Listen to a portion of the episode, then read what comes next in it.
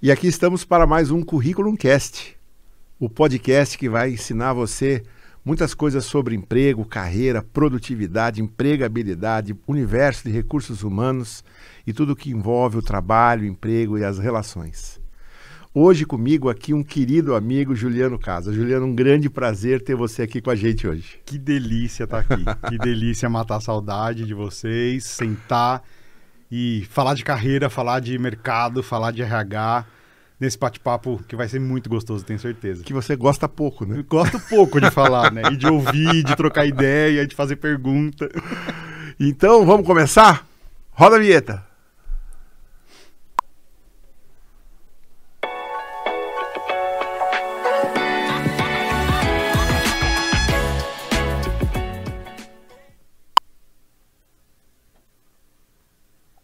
Vinheta longa, né? e é isso aí, gente. Nós estamos aqui então hoje com o Juliano Casa. Juliano é mais do que um convidado, né? Ele é um amigo, é um ex-colaborador aqui das nossas empresas, não é? Tivemos aí muitas, muitos anos ombro a ombro, passamos muitos momentos difíceis. Depois, antes ele já teve várias, é, vários desafios, né? Que superou e depois outros. Eu estou extremamente curioso. A gente começou com uma conversa já. O Juliano é muito filosófico nessa porra toda do RH. e, cara, vocês vão entrar. Vocês, vocês não sabem o que, que vocês, vão ter hoje nesse podcast aqui. Ju, eu tenho tanta coisa para começar, Que mas an- antes da gente falar mesmo da- das coisas mais interessantes, me fala um pouquinho, conta pro público quem que é o Juliano, como é que é? Bora, vamos lá. Esse sotaque americano veio da onde? Esse sotaque americano direto de São Bernardo do Campo, né? Com o R que não nega, que eu faço questão de manter fiel às minhas origens. É, bem, eu sou filho único, orgulhosíssimo, seu Wagner e da dona Ana. É, não nasci em berço de ouro, graças a Deus. É, nasci numa família humilde, numa família muito batalhadora, muito honesta. E nessa, nesse caminho da honestidade, muito claro desde sempre, pai e mãe falando assim: olha, tem um caminho, um, um dos caminhos possíveis do seu sucesso vai ser estudar, vai ser conhecer o mundo, vai ser conhecer as realidades, todas elas que estão por aí.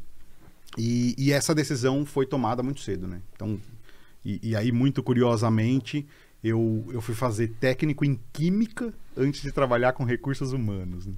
Só para ter certeza que eu realmente não queria trabalhar com química. Mas não, na verdade, eu tenho muita facilidade para números. É, e aí eu falei, bem, eu poderia investir muito nessa minha habilidade de números e competir com todo mundo que já tem isso. Ou eu poderia aproveitar isso como um diferencial competitivo e trabalhar com uma coisa que eu amo demais, que é ser humano. E aí, alguns dos mestres que eu tive ao longo da minha vida me influenciaram positivamente a olhar para a psicologia com um olhar um pouco mais caridoso, né? Não a psicologia remediativa, mas a psicologia como uma base de conhecimento para você ser melhor e ajudar os outros a serem melhores. É, e isso é um, virou um mantra de vida, né? Tanto que se você olha meu perfil de LinkedIn, se você senta comigo para conversar, eu vou tentar te convencer que a minha missão de vida é ajudar as pessoas a serem melhores, para daí elas ajudarem outras pessoas. E isso vem desde muito cedo. E eu venho nessa luta, e a hora que o, o estudo começou a render oportunidades de trabalho, ficou muito evidente para mim que deveria ser recursos humanos. Que, com que idade você começou na psicologia? Eu comecei, eu decidi fazer psicologia com Puxa, 17. puxa só mais um pouquinho. Boa. Aqui, boa. Eu decidi fazer psicologia com 17. é, entrei na faculdade acho que com 18 para 19 e, e me formei direto. é, me formei na Metodista, sou psicólogo pela Metodista. E desde o do final do primeiro ano eu já comecei a trabalhar com recursos humanos. Muito- Você começou com que idade? eu comecei a trabalhar com 20, 19. Ah, então você, a, a química foi muito rápido, então. A química foi muito rápido. Ah, Antes... percebi uma coisa, a gente esqueceu de colocar o fone de ouvido, Ju. Ah, vamos Ô, colocar isso aqui fone, ajuda. então. Eu tô vendo que tem uma coisa estranha aqui. E aí, tá me ouvindo bem ou não? Não tô ouvindo nada, Ué, na verdade. Tá, tá certo aqui o, meu, o, o fone? Ué, tá sem som. Hum. Que estranho. Será que eu quebrei alguma coisa? já? Não, não, não. Será que é aqui embaixo? Deixa eu ver, peraí. Gente, isso aqui era pra ter acontecido antes. Tá, que estranho. Ah, na dúvida a gente vai sem fone É, mesmo. Acho que tem alguma coisa aí. Não, então nem adianta, né? Que estranho. Então tirar. Então vamos sem fone. Primeiro Vamos podcast que eu vou fazer sem fone. Tá bom. Bom. Pega um pão de queijo aí. Olha só, pãozinho de queijo. Então, com 17 anos, então você começou logo já na psicologia. Comecei logo, comecei, ah, já foi achei que você tinha carreira. feito química e depois mudou. Não, Você não. só deu um primeiro. É, pôs o pé na água da química. Ainda, ainda muito moleque, a gente vai se virando, né? Você Entendi, vai entendi. fazendo correria pra tentar ganhar algum dinheiro, e aí você fala, bem, é, em São Bernardo você tem muitas indústrias. Uhum. Eu falei, uma boa porta de entrada para as indústrias é a parte química. Você tinha é, fábrica de souvenir, a fábrica de, de- de várias montadoras na região do ABC. Eu falei, isso pode ser uma grande entrada para minha carreira. É, mas não era isso que ia me fazer feliz. Eu sabia muito, muito- desde muito cedo que não era isso. É, eu, eu tinha já esse olhar do, do ser humano desde muito moleque, desde muito jovem. Desde ensino fundamental. Eu, né, eu já sempre tomava aquela bronca das. Dona Ana, o Juliano é muito mais. Ele corre, ele fala demais, ele tá sempre conversando com todo mundo. Precisa falar pra esse menino prestar atenção na vida, acordar pra vida. E curiosamente, é, eu tenho uma memória que ela, ela, é- ela chega a ser traiçoeira comigo. Eu tenho dificuldade de esquecer. Isso significa que todas as aulas que eu assistia, eu não precisava estudar para as provas depois. Eu lembrava, era natural. É, então, por conta disso, eu tinha muita confiança de que aquilo que eu estava escutando eu ia aprender. E aí eu conversava, né? Eu era o aluno mais falante, eu era o cara que fazia as piadas, sempre gordinho, gordinho engraçado. Pronto, né? Você navega em qualquer, em qualquer ambiente. E desse esse mundo todo me levou para psicologia. E diferente de muita gente que faz a escolha de ir para psicologia para trabalhar com clínica, eh, eu já tinha muito claro que a psicologia para mim seria para trabalhar com pessoas num âmbito maior. Então seria ou educacional, ou organizacional, ou institucional, mas não a parte clínica propriamente dita. Eh, e o RH pulou na frente. O RH apareceu como as primeiras oportunidades de estágio. eh, e, e eu me apaixonei, eu me apaixonei. Eu falei assim, nossa, a chance. Eu comecei, como boa parte das pessoas começam no RH, em seleção. Então, assim, eu lembro a primeira vez que eu É meio que uma porta de entrada, né? é uma porta de entrada. Você tem algumas portas de entrada. Você tem a porta de entrada da seleção, você tem toda a porta de entrada que hoje a gente chama de operações de RH, ou People Experience Operations, para algumas empresas multinacionais, que é toda a parte de atendimento a funcionários, folha de pagamento, gestão operacional de benefícios, dados de empregados. Também é uma porta de entrada muito comum. É, e depois você tem outras funções onde acaba tendo uma, uma senioridade maior do profissional de RH que está ali. É, e que normalmente começou em uma dessas duas, né? Claro que, como qualquer carreira, você tem exceções. Tem gente que já começa em remuneração, ou já começa em treinamento. É, eu, muito jovem, passei por, por um- uma empresa familiar sensacional. É, acho que não, não tem problema falar aqui. O Grupo VR, é, Vale Refeição. Empresa muito à frente do seu tempo. Muito, muito, muito à frente do seu tempo. Investimento muito forte em liderança. Profissionais de RH de uma robustez que eu, eu demorei para encontrar similares no mercado. Empresa nacional, familiar e nacional. É, da família Scheiman. é, e e um- um- práticas de gestão muito modernas, muito à frente do tempo. E, e aquela vivência começou a mostrar para mim que era o RH que iria me realizar. Se apaixonou já logo de cara, né? Logo de Também cara. Já pegou logo uma menina bonita, né? Também. Como é que tá aí? Descobriram o que aconteceu com o nosso fone de ouvido? Que estranho, hein? Tudo bem, vambora. é bom, dá tempo de comer o pão de É, queijo. come, come tranquilo aí. Quer mais um café? Se quiser, é só pedir. E aí essa paixão do RH, ela foi, ela foi crescendo. Trabalhava ali no, ali no comecinho da Berrine, né? É, na, na, na, esquininha da, da Bandeirantes com a Berrine. Uma, uma experiência de vida sensacional. Do lado da Academia Atlética. É, do lado da Companhia Atlética. E aí de lá, uma líder muito influente na minha vida, a, a, a Cláudia, foi para uma outra empresa, uma consultoria de trade marketing, também familiar, também nacional, que estava num sucesso enorme e, e os donos tomaram a decisão de profissionalizar o RH, mas exclusivamente na parte estratégica. Fala assim, a gente já tem um RH operações aqui. Eu quero uma coisa diferente. Eu quero um RH que fale a língua do negócio. Eu quero falar de seleção estratégica, quero falar de treinamento, quero fazer uma gestão de remuneração diferenciada. E, e eu fui para lá. Ela me convidou, ela era da VR, ela foi para lá, me convidou e eu fui para lá. E foi quando a gente se conheceu. É. Eu estava lá nessa empresa e um dos grandes desafios que a gente tinha é eu tenho currículo de papel. E currículo de papel não é pesquisável, não é organizável, não é atualizável. Eu preciso encontrar uma solução para isso. E aí não tinha solução, só tinha é, a currículo.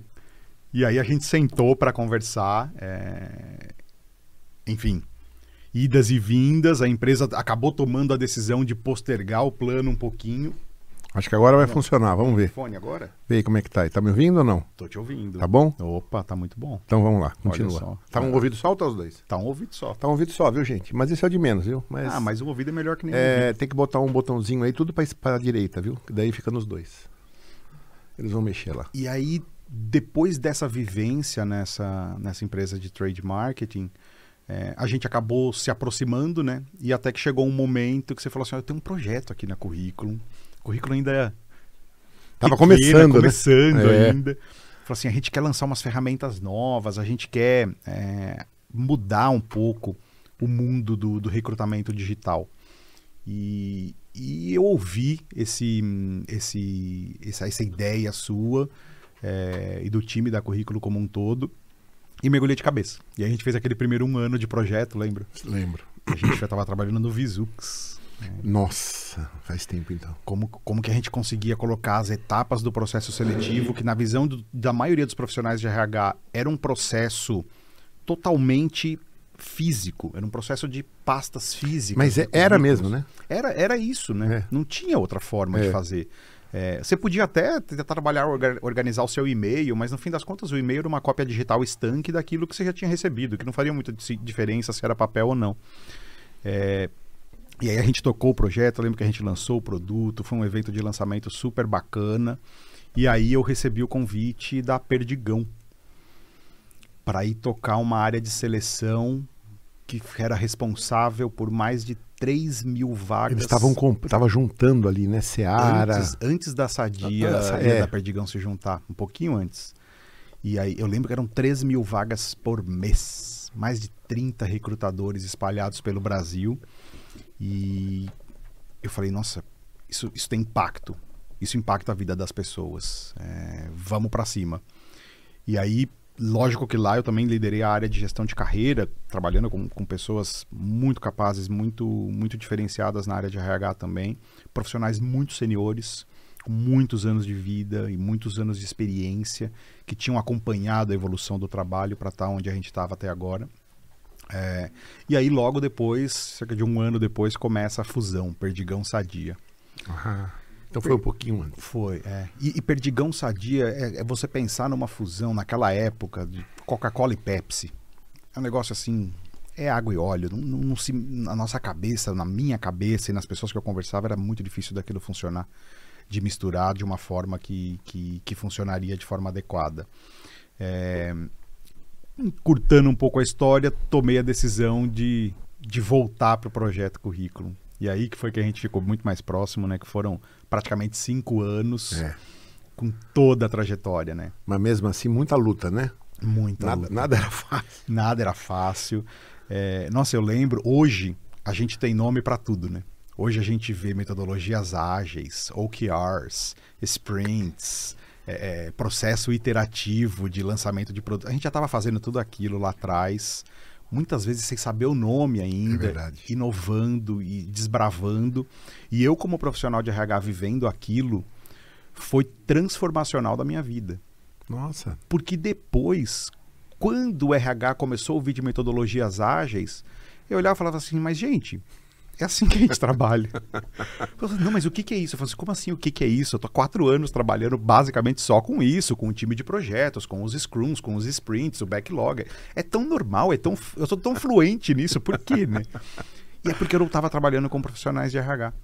Porque eu estava trabalhando com empreendedores, com pessoas com visão diferenciada, com pessoas que tomam risco, com pessoas que inovam. E isso, hoje eu olho e eu sou muito grato a você, a currículo, a essa trajetória toda, porque essa vivência forma líderes e forma profissionais de RH que realmente entendem de negócios. Uau. Quando alguém me pergunta hoje o que, que, que é ser um bom profissional de RH, eu falo, ser um bom profissional de RH é, primeiro, ser um líder de negócios. Acontece que, Você é um cara de negócios que tem todas as capabilities de RH fluentemente à sua disposição. E você consegue servi-las ou, ou, ou ofertá-las ou implantá-las de acordo com o direcionamento estratégico da empresa ou da área ou da função que você está suportando. É, e só tem um jeito de fazer isso: fazendo.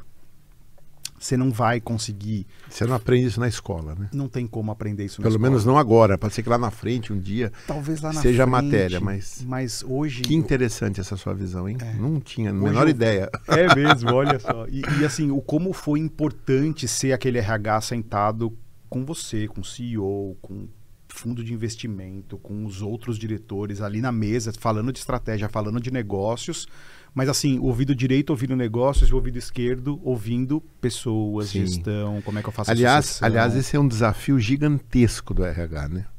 Eu, eu diria que o RH, se não for a mais, é uma das mais importantes, é um dos mais importantes departamentos da empresa, mas eu percebo que muitos profissionais de RH não se enxergam nessa importância toda.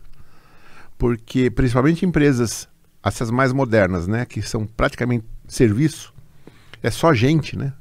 A gente não compra, não manufatura, não produz. É, é gente de um lado, gente do outro, é serviço sendo entregue.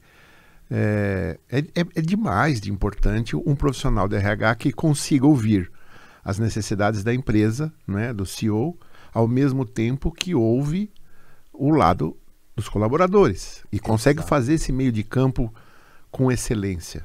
E, e a hora que. E é uma visão interessante, né? Porque durante muitos anos. E aí você tem vários autores, Rancharan, vários autores que falam. O RH precisa chegar na estratégia. O RH precisa estar na mesa de estratégia. E a gente ouve isso há muitos anos. E infelizmente, eh, muitos RHs ainda não estão na mesa de estratégia por uma série de motivos. Um dos motivos é que muitos não querem estar. Porque estar na estratégia é colocar a sua posição de RH, que em muitas organizações ainda é muito cômoda, ainda é muito administrativa, ainda é muito estável, é colocar essa posição no risco. Isso é um, é um outro, uma outra premissa que eu assumi. Como assim? Explica melhor, Ju. O que, que acontece com um diretor comercial que não vende? Ou com um diretor de produção que não produz, que não entrega o estoque?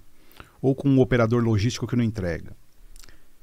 Bom e velho português, esse cara roda. Sim.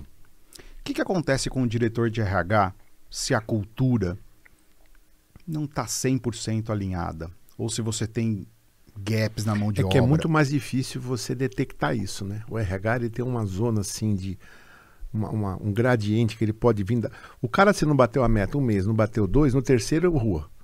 O RH não tem meio que meta, né? Ele, ele ao mesmo tempo tem que fazer tudo funcionar. É, é- é meio difícil você. É porque a gente ainda tenta medir o RH por indicativos e indicadores exclusivamente de RH. E quando eu falo de colocar o RH numa posição de risco, é de falar, RH, você é um líder de negócios. Você é responsável pelo negócio dessa empresa, pelos resultados, pela Exatamente. geração de valor.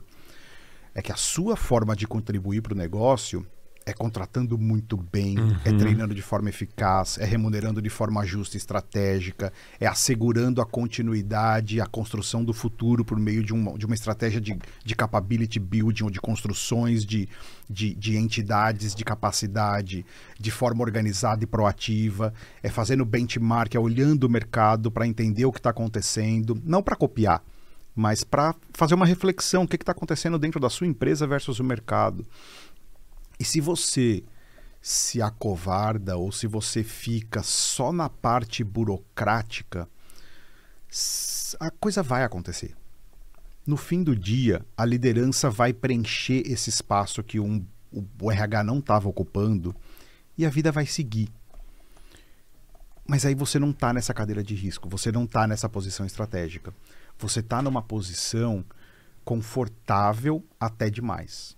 Eu brinco que um bom executivo de RH, ele tem que ter um grau de conforto com o CEO e com o CFO para ouvir as suas angústias, para ouvir os seus medos, para ser um bom coach, para devolver, fazer as perguntas adequadas para instigar o processo de, de reflexão, mas não tão confortável ao ponto desse cara te outorgar o papel de, de é, entregador de más notícias ou de simplesmente colocar o RH como um testa de ferro para falar a gente vai ter uma redução na força de trabalho agora porque o RH falou.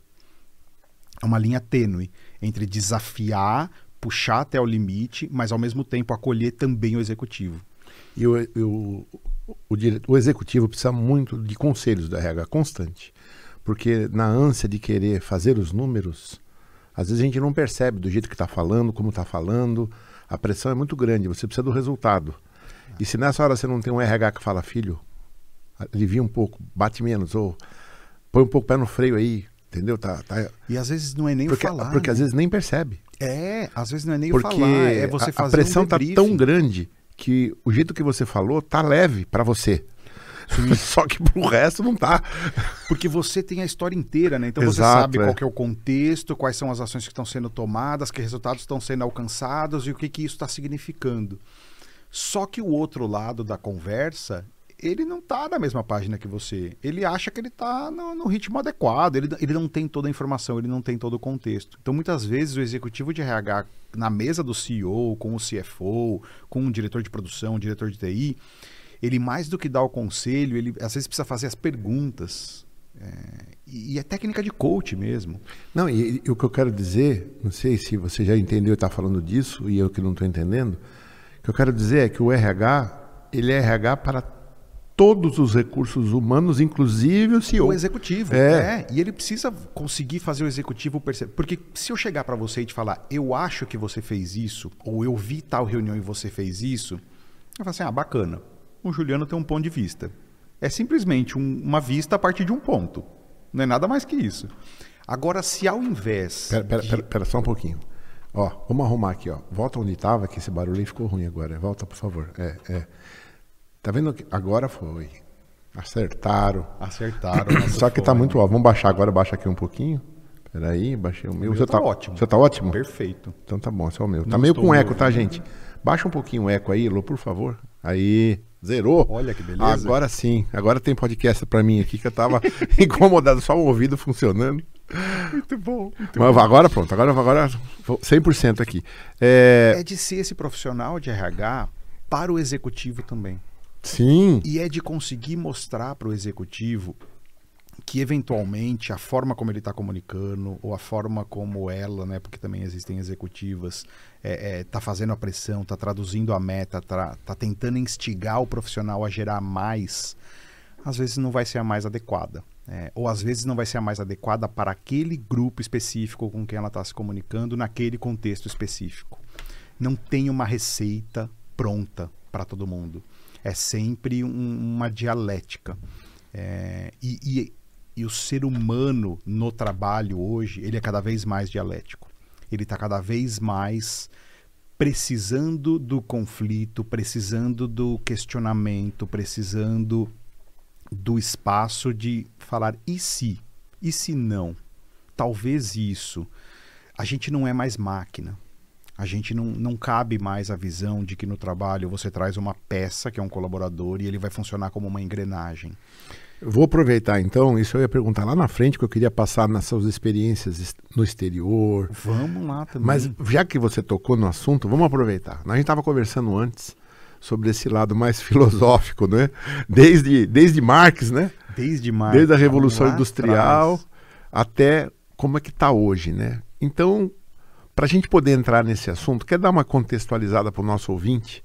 Como é que você enxerga esse caminho? Vamos lá. É, e, e muito bacana, porque essas reflexões. A gente estuda isso lá quando vai fazer a formação, etc. Mas agora eu estou fazendo um mestrado, né? E aí muito disso volta. Só que isso volta para ser analisado e estudado agora por um homem de 40 anos. Vivido, que já viveu diversas culturas. Que tem outro ouvido, né? Ouve que tem tudo. outro, que tem outra outro ponto de vista. Sim, Lembra? sim. A vista a partir de Sim, um ponto. sim. Eu tive com 17, 19 anos, você tem um ponto de vista, né? Que é do jovem, inseguro, tentando construir sua vida. Com 40, com uma carreira um pouco mais consolidada, você já consegue ver de outras formas. É, que, que a gente vive hoje? E eu ouço isso de executivos à torta direita, empresas que eu trabalhei, colegas. Essa geração não quer nada com nada. Essa geração não entende o valor do trabalho. Só que se você voltar de 20 em 20 anos no tempo, os julianos de 20 anos atrás ouviram as mesmas coisas desses executivos. Porque a geração nova, ela sempre está tentando algo diferente. E aí a gente voltou lá para Marques, né, sobre o como o trabalho pós-revolução industrial. Então, vamos fazer um, um apanhadão histórico vamos, aqui. Vamos. A gente vai falando de história, que é um, é um tema que, se eu não fosse para ser psicólogo, acho que eu iria para a história também, eu adoro. É, você volta no tempo até o ponto de que você teve a revolução industrial. Então, o modelo de vida e economia que era baseado nos artesãos, que era baseado na família ali, né? Na família, naquela coisa do por que, que você vai ter filhos? Porque é mão de obra. É. por que, que você vai ter o aprendiz? Porque é alguém que eu preciso tra traduzir o meu conhecimento, passar, passar para frente, porque eu sou o artesão, eu sou o cara que domina o processo produtivo do começo ao fim. Com a revolução industrial, você começa a ter a máquina a vapor, você começa a ter novas formas de organizar o trabalho, onde não dá mais para você acreditar que uma pessoa vai fazer tudo naquela, naquela parte produtiva, seja lá o que ela estiver produzindo. Você começa a ter máquinas que fazem muito mais rápido. Então não dá conta do artesão ter uma máquina produzindo um pedaço da peça dele e fazer um estoque de 600 unidades enquanto ele vai trabalhar em uma peça na próxima semana. Não funciona. Então o modelo de organização do trabalho começa a mudar. Que começou até antes do Ford, né? Essa, começou, essa começou. linha de montagem, né? Você vai o Ford ver... foi o que deu um up nisso. É, o Ford ele foi o cara que, além de um modelo de organização do trabalho, ele fala de um modelo e, e ele cria, ou ele, ele permite que emerja um modelo de vida. Então, antes dele, você tem lá Taylor e Fayol, que vão organizar o trabalho por meio da administração científica. Então ele vai sempre, ele vai analisar tempos e movimentos. Então, essencialmente, né, a gente está falando pós-revolução industrial, pós-primeira guerra mundial. É, você não tem nada tecnológico no sentido que a gente conhece hoje. Você não tem eletrônica avançada, você não tem serviços, você não tem internet, você não tem nada disso. O, que, o mundo do trabalho se resume a coisas, a fazer coisas. É um trabalho manual, é um trabalho mecânico. Na verdade, é uma transformação, né? Que antes você tinha o artesão que pegava lá o couro e transformava num sapato ou num cinto. Depois você começou a ter máquinas que fa fazia isso, mas fazia meio que segmentado, né? Ela não conseguia fazer o processo inteiro. Então você era obrigado a subdividir em etapas para que a máquina. Aí você tinha gente que abastecia ali, né? Punha, tirava, o trabalho ficou bem mais simples, né? Ficou bem mais simples, ele ficou fragmentado. Isso. E esse é um conceito muito importante, porque antes o artesão, ele olhava a cabra e o couro da cabra secando e ali ele via uma bota. Agora, o cara que abateu a cabra estava vendo a cabra secando. Para ele era só isso. Um outro ia ver um couro seco sendo cortado em tiras e acabava o trabalho ali. Um outro viria as tiras sendo entrelaçadas para formar uma malha. E por aí vai. Esse trabalho ele começa a ser fragmentado. Você começa a fazer menos coisas, mas muito mais vezes. E aí o Taylor ele começa a olhar isso e fala assim: olha, pensando em tempos e movimentos, a gente consegue arrumar o trabalho para esse cara fazer mais. Então, basicamente, você fala assim: ah, eu tenho que pegar a jarra de água e servir o copo.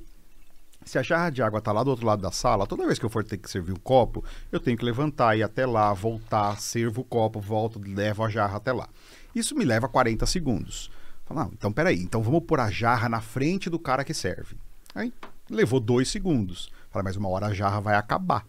E aí, o que, que você faz? Eu tenho, eu tenho uma pessoa passando entre as bancadas só enchendo as jarras. O trabalho dele é só esse. Então, a jarra que está na frente desse cara que enche copos nunca acaba. Porque quando ela está em determinado nível, vem alguém e enche a jarra para ele. Isso cria um modelo de trabalho onde você não pensa. Aliás, é bom que você não pense. Porque não dá tempo, eu preciso que você produza. Porque se você também pensar, você vai se frustrar, né? Mais do que isso, você, pior do que se frustrar, você vai cair no absurdo de não ter o índice de produtividade que eu gostaria que você tivesse. Que para aquele modelo econômico, para aquele momento de vida na sociedade, era crucial. Você está falando do pós-guerra, pós-primeira guerra mundial. Ah, você já está aqui na frente, então. Isso, eu já estou falando aqui tá. que esse modelo, você, você tem uma linha de produção sendo replicada para várias coisas. Então você está aqui no, no, modelo do Taylor, administração científica, e do lado administrativo você tem o Fayol falando das burocracias. Então ele, ele começa a estruturar, ele fala assim, não, não, tem uma área aqui que só processa pagamentos. Tem outra área aqui que escreve as políticas de que, que pode e o que não pode. Aí tem uma outra área que planeja nossas finanças. Ele começa a segmentar e estratificar. Isso, num pós-Primeira Guerra Mundial com a Europa em frangalhos, é, é música para os ouvidos da humanidade. Porque tudo que aquele humano busca é controle, organização, estabilidade, previsibilidade. Porque eles viveram os horrores da guerra, eles não querem mais aquilo. É nesse meandro que o Ford, Henry Ford, fábrica da Ford, começa a olhar para o trabalho e começa a ver que existe mais, dá para organizar melhor ainda. E ele começa a ser muito eficaz no manejo do conceito da linha de produção em massa e de falar assim: olha, a gente precisa produzir muito, porque a gente vai incentivar o consumo. Resumindo a história, você cria um modelo de produção pautado em alguns eixos centrais. Então, um, um, eixo central é que você vai produzir em massa. Você quer produzir muito, então não dá para fazer coisas muito diferentes. Se você vai produzir muito, e nesse modelo onde o empregado é praticamente uma engrenagem, tem que ser tudo igualzinho. Se você está produzindo um monte de peças iguaizinhas, lá no final sai um monte de coisa igualzinha. Tende a.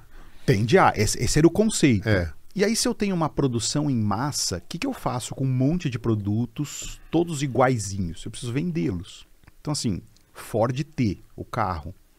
Ó, você pode escolher qualquer modelo de Ford T, desde que ele seja um Ford, seja o modelo T e seja preto. Porque só existe o Ford T preto. Isso supre a necessidade desse ser humano por um bom tempo. Isso evolui e, e começa a, a, a, ofertar ao ser humano uma capacidade de organizar a sua vida ao redor do trabalho. Você começa, o, o, e aí a grande sacada do Ford é, e, e, do modelo econômico que se forma em volta é que você fala assim: bem, eu estou produzindo um monte de carro. Para quem? Para o meu consumidor. Então, né, eu produzo em massa para consumir em massa. Quem é o meu consumidor? No fim do dia, é o meu empregado. Então, eles começam a perceber que para produzir em massa e vender em massa, eu preciso que a minha massa de pessoas tenha dinheiro e tenha disponibilidade para comprar. Este processo é o que a gente vai chamar lá na frente, e aí conforme ele vai amadurecendo, anos 30, e aí só, só fazendo um parênteses aqui, na crise de 29, né? O que, que é a crise de, de 29? É quando você tem um desbalanceio. Você, o modelo taylorista fordista fica tão eficaz que você produz tanto, mas tanto, você não tem o que fazer com os estoques.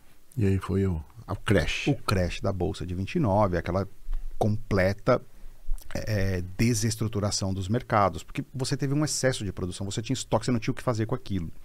Nessa época, você tem um, um, um ser humano, John Kane, que começa a propor um modelo de organização econômica, onde ele fala: gente, não adianta só produzir.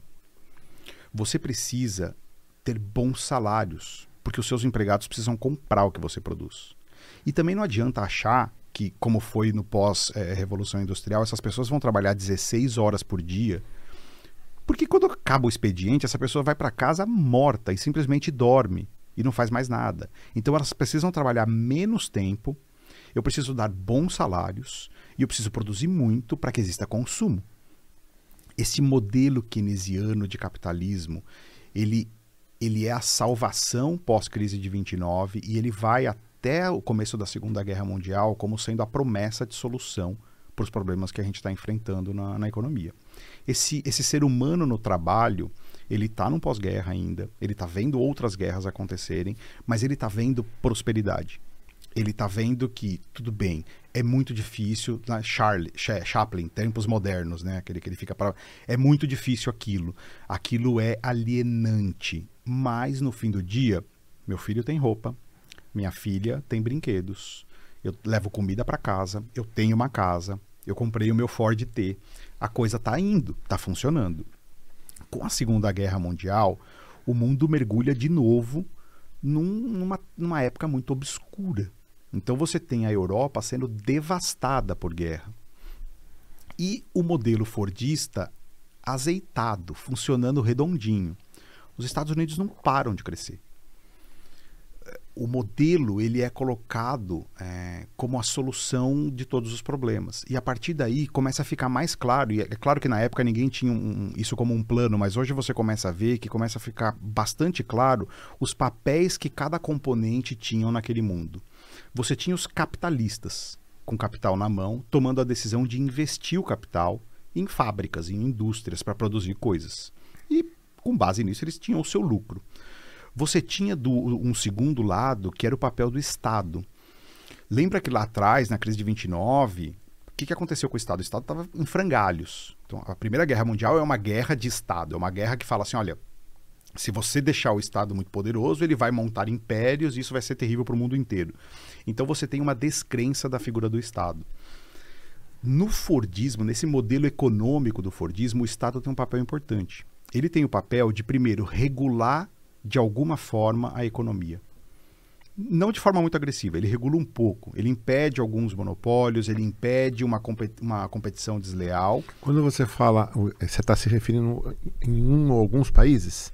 A gente Porque tá isso não aconteceu genericamente, mas aconteceu mais focado em alguns lugares. A gente está falando de primeiro mundo, a gente está tá falando do, do, do, do, hemisfério norte, principalmente, tá mundo ocidental. Europa e Estados Unidos. Europa e Estados Unidos, em sua grande maioria, alguma influência da Rússia passando por momentos muito similares, mas né, depois da Primeira Guerra eles começam com os bolcheviques, já é. começam as raízes do comunismo ali. Né? É. Então, é, ali é, é onde começa a dividir um pouco a história, mas tem estudos muito interessantes mostrando que a Rússia passou pelos exatamente os mesmos problemas da, da, do Fordismo, mesmo no modelo capitalista. É, mesmo ela no modelo comunista. Ela no modelo comunista passou pelos mesmos problemas do, que o capitalismo que ocidental também. É, lógico que traçando paralelos, Sim. mas muito similares. O conflito do ser humano era muito similar. E aí você está nesse momento agora com Segunda Guerra Mundial, Estados Unidos altamente eficaz, é, uma população sendo ensinada a consumir. Então imagina que depois do, do, da, da crise de 29, que foi uma crise de estoque, uma crise de governo, o Estado está mais fraco, está com um papel muito claro de ser um regulador e está com um papel também de ser um consumidor. O Estado precisa contratar obras ele precisa fazer a máquina girar, ele precisa gerar empregos e ele precisa consumir o aço que está sendo produzido, ele precisa consumir, ele precisa pavimentar estradas para os carros andarem, ele precisa mover, ele precisa fazer a, a, economia girar. E tem um terceiro player que fica forte aí, que muita gente desconsidera, e hoje a gente vai entender o que está acontecendo com essa, com essa turma toda, que são os sindicatos. Os sindicatos, nesse modelo fordista, eles têm um papel importantíssimo Hoje a gente tem uma visão de que o sindicato está ali para lutar por direitos, etc., que ele pode ser um problema na gestão organizacional tal. Naquela época, o sindicato foi a solução encontrada para você organizar os trabalhadores. Você tinha empresários que precisavam contratar muita gente. Precisavam contratar rápido, porque eles não paravam de produzir. Não dá para você negociar com um a um. Então o que, que você faz? Você negocia com um sindicato e esse sindicato vem com centenas de trabalhadores para sua fábrica todos com um salário previamente acordado, com um pacote de benefícios previamente combinado e sabendo a regra do jogo. Falar, meu amigo, você vai trabalhar aqui das 7 da manhã às 8 da noite, você vai ter uma hora e meia de almoço, você vai fazer exatamente essa função.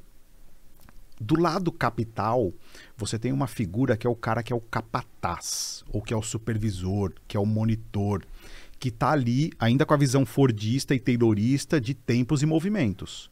Então, assim, o sindicato trouxe 20 operários aqui. Eles estão todos fazendo a mesma coisa. Tem um operário que é o modelo. Eu falo, ó, esse cara aqui, ele faz 30 peças em uma hora.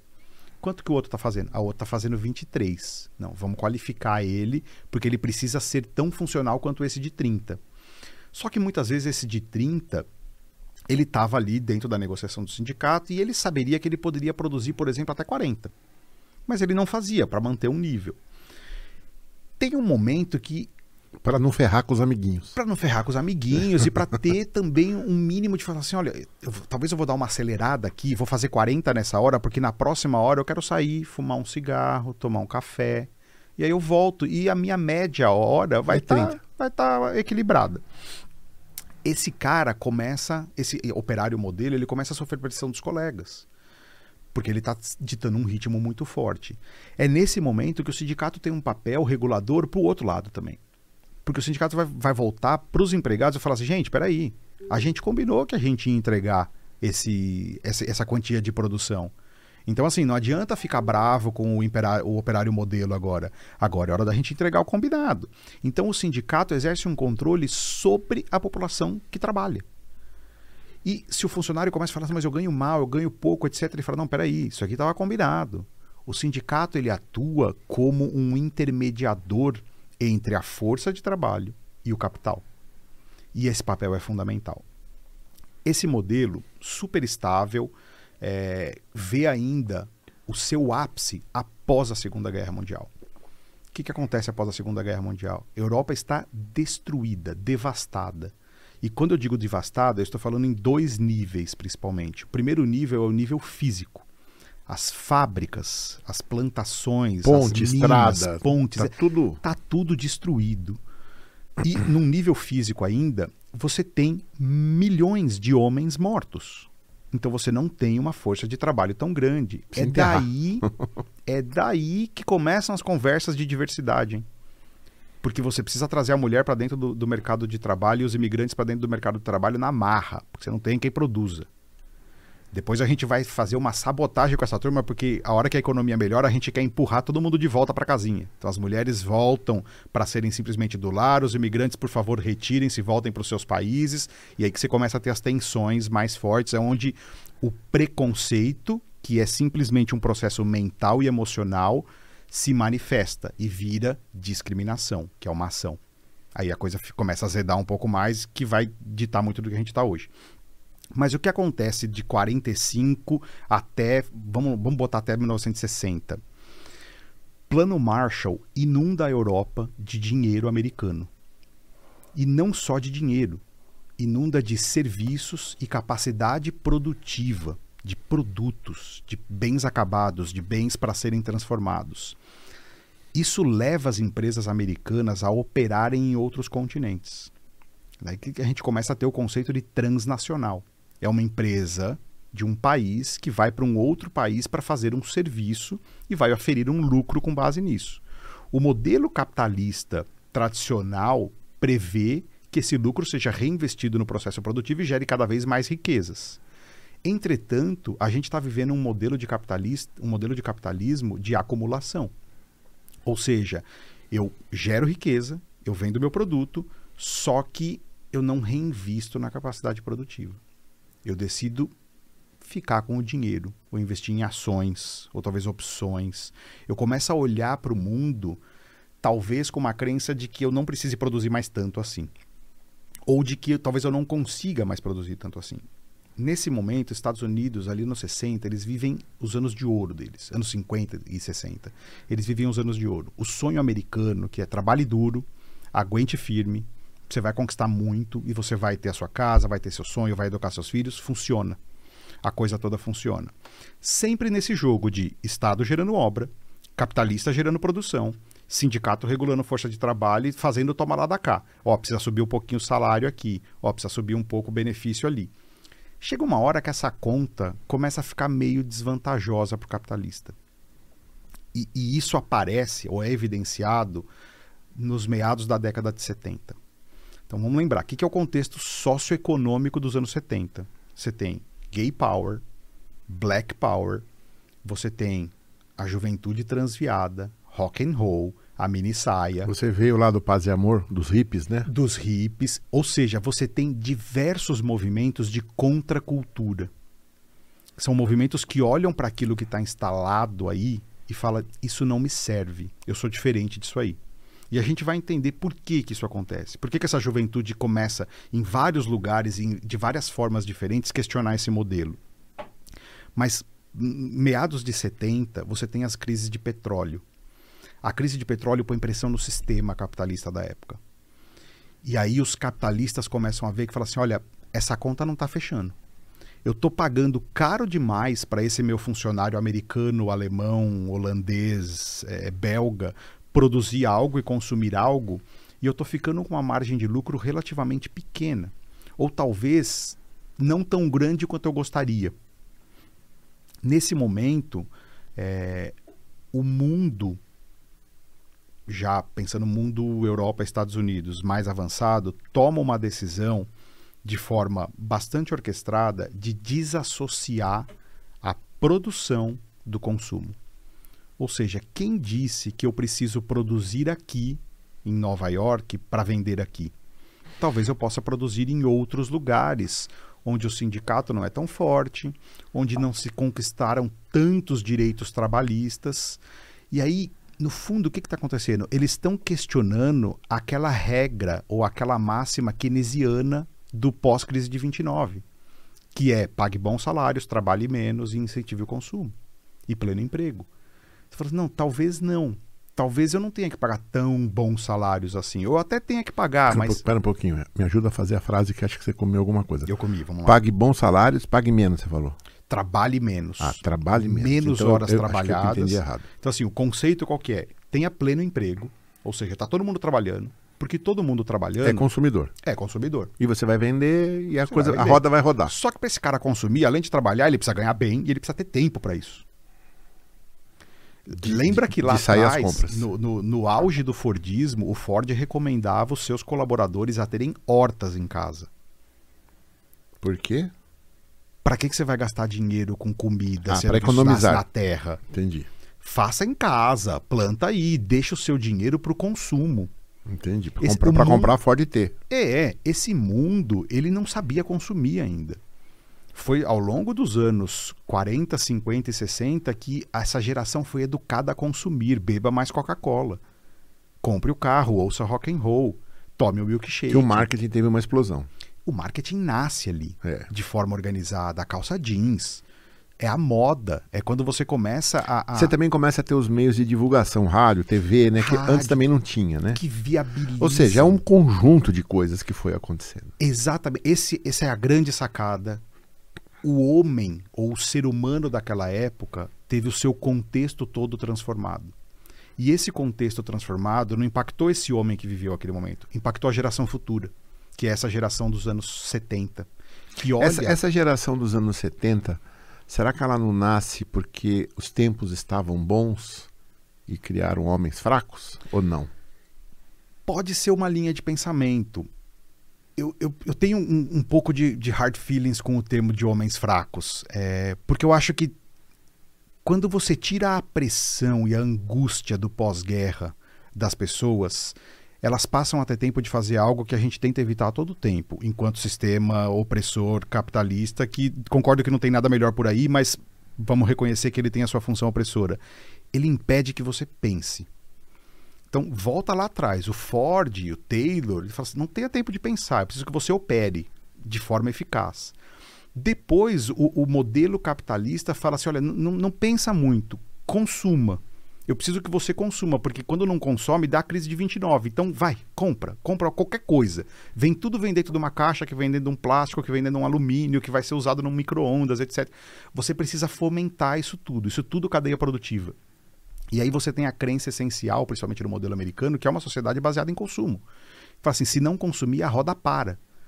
Porque eu, eu, eu preciso fazer isso girar. Esse modelo dessa geração de 70 começa a ser questionado. Porque esse jovem que nasceu ali nos, no final dos anos 60, ele foi educado por esses pais e mães trabalhadores que trabalharam no pós-guerra, nesse modelo fordista duro, etc. Mas ele foi educado ouvindo que vai ser melhor para você filho meu vai estudar. Mas ele tinha tudo.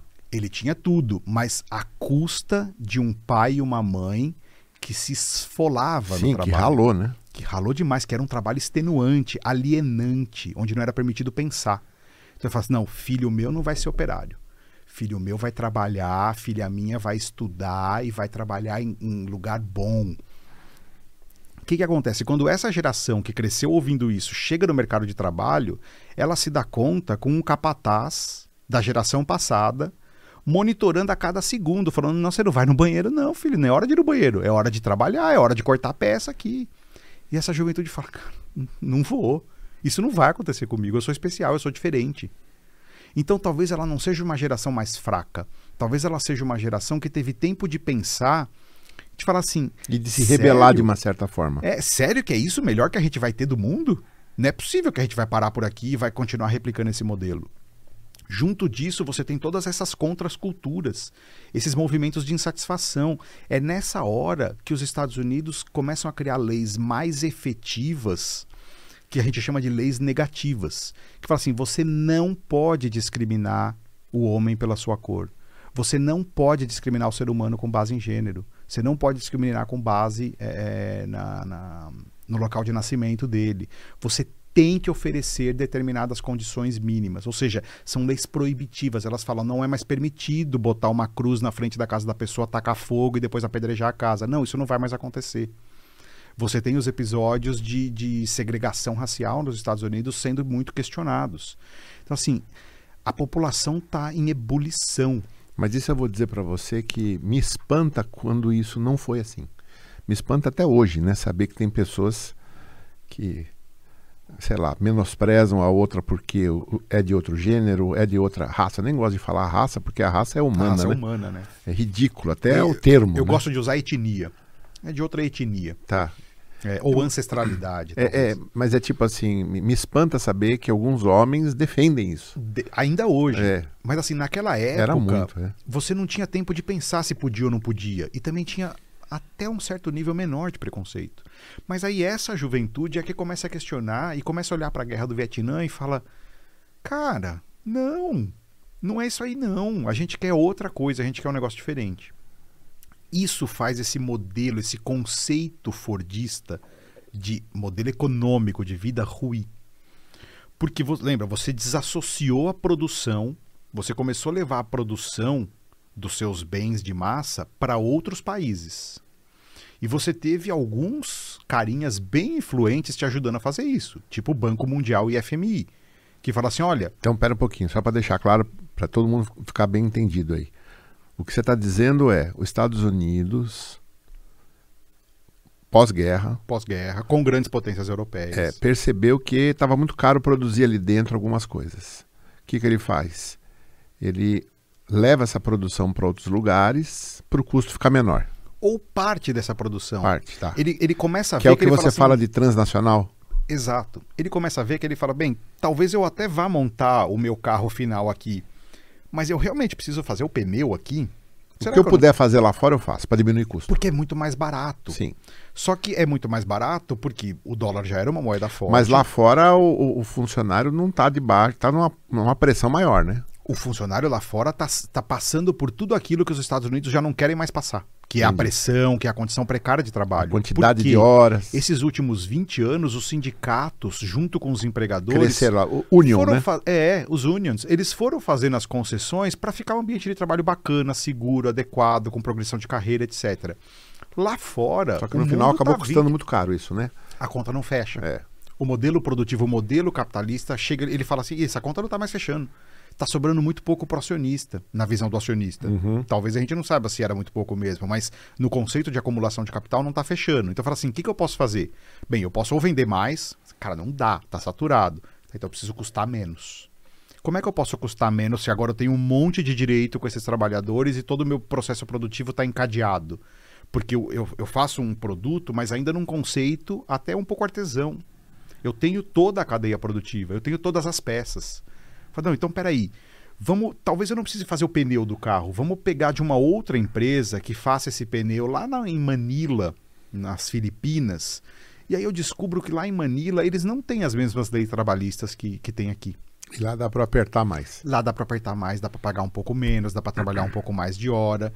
É, e lá, talvez, assim, se um ou outro empregador morrer, muito provavelmente não vai fazer tanta diferença assim. Então eu posso comprar e encerrar algumas empresas para ter mais oferta de mão de obra. E aí você tem carinhas como o FMI e Banco Mundial que iniciam uma jornada de ir para esses países subdesenvolvidos sob o argumento de falar: eu trouxe o desenvolvimento. Eu estou vindo aqui, eu vou te emprestar dinheiro para que você tenha melhores estradas, para que você tenha saneamento básico, estrutura de telecomunicações, para que você construa escolas. Você fala, nossa, mas sensacional, né? Maravilhoso. Fala, é, só tem um detalhe. Tem algumas empresas americanas que vão vir para cá. A gente vai precisar de um, de um, certo incentivo, sabe? Algumas isenções fiscais, é, talvez uma concessão de terrenos ou uma concessão legal para ter é, segurança jurídica para elas operarem aqui. E essa pressão que o FMI começa a colocar e que o Banco Mundial começa a colocar abre espaço para o que a gente chama hoje de globalização. Por quê? Eu pego esse mundo que já não estava tão desenvolvido assim, eu ajudo esse mundo a ficar mais desenvolvido, mas eu tô nesse processo comprando meu ticket de entrada naquele mercado. E aí eu vou comprar esse ticket de, de entrada com algumas condições que são chave. Primeiro, eu vou produzir nesse país porque é mais barato. Segundo, eu vou incentivar consumo, então eu estou aumentando a minha base de clientes. Terceiro, vocês não ficam com lucro. Eu reverto o lucro de volta para minha nação principal. E se eu dei isenção fiscal para essa empresa, o que, que acontece com esse Estado? Ele está financiando a operação internacional e está ficando com muito pouco disso. Ele está ficando basicamente com a renda dos trabalhadores. Funciona? Até que funciona. É, é uma conta justa? Hum, talvez não, mas é uma conta possível. O mundo começa a operar nesse modelo. O que, que acontece nesse modelo? Começa-se a saturar nos Estados Unidos também essa figura toda dos sindicatos.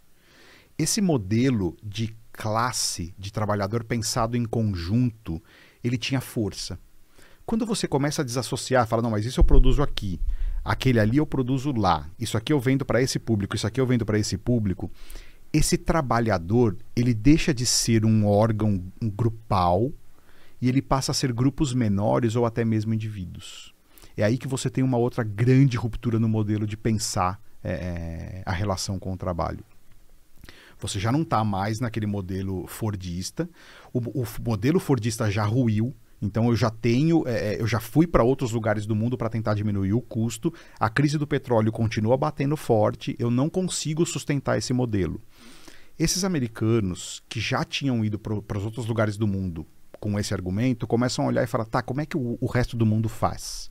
E aí eles descobrem lá no Japão que tem uma fábrica da Toyota que tem um conceito totalmente diferente. Ela não trabalha com uma linha de produção encadeada é, com todo o processo produtivo junto, produzindo e gerando estoque para ser vendido em massa. Ela trabalha com outros conceitos. Ela trabalha com times menores, ela trabalha com times mais enxutos e ela não tem estoque de quase nada. Ela trabalha com o conceito de just in time. Por quê? Porque estoque essencialmente é capital parado. Uhum. É dinheiro que eu já botei e que está ali parado. Você sabe lá quando eu vou usar, né? Se é que eu vou usar. Porque agora, lembra que eu, você podia comprar qualquer carro desde que ele fosse, fosse um Ford T preto. Agora tem outros modelos. Agora essa juventude transviada, ela não quer o mesmo carro. Eu quero diferente. Eu sou diferente. Você me educou nos últimos 30 anos com comerciais na TV falando para eu consumir, para eu ser único e exclusivo. Por que, que eu vou comprar um Ford T preto? Não. Eu quero uma coisa conversível, eu quero vermelho, eu quero a bandeira do lado, eu quero um som alto. Então você começa a precisar diferenciar. O modelo Fordista não está lá para diferenciar. Ele está lá para fazer em massa e consumir em massa. Então ele não dá mais conta, a população não dá mais conta de consumir esse modelo. No modelo toyotista, você fala assim: eu não tenho estoque. Se os tempos viram, eu viro meu processo produtivo e eu não perco estoque. Eu não tenho capital alocado parado. O modelo toyotista também me permite uma outra coisa, que é a personalização. Eu começo a trabalhar com ilhas de produção, com grupos menores. Então, assim, ao invés de produzir um carro e lá no final eu olhar e falar assim: ah, o carro tá bom, o carro tá bom. Não, não, eu produzo uma peça e eu olho se aquela peça está adequada. E se aquela peça não está adequada, a culpa é do time que produziu aquela peça. Então eu saio dessa entidade maior. Você está fragmentando cada vez mais tudo. Você está tá slice and dice, como os americanos é, falam. É. Você está cortando. Segmentando. A um custo. E olha, isso é muito interessante. Porque não foi o capital que teve essa ideia. Foi a contracultura. Fala assim, eu sou diferente, eu preciso pensar, eu preciso agir no meu grupo. O capital falou, claro, tá aqui, este é seu grupo de trabalho. Você pode tomar decisões sobre ele agora. O que, que significa isso? Significa que o meu capataz, o meu supervisor, eles não são mais necessários. Porque esse grupo toma a decisão. Aí você fala, tá, mas o que, que vai garantir que esse grupo vai tomar uma decisão que faça sentido para a organização?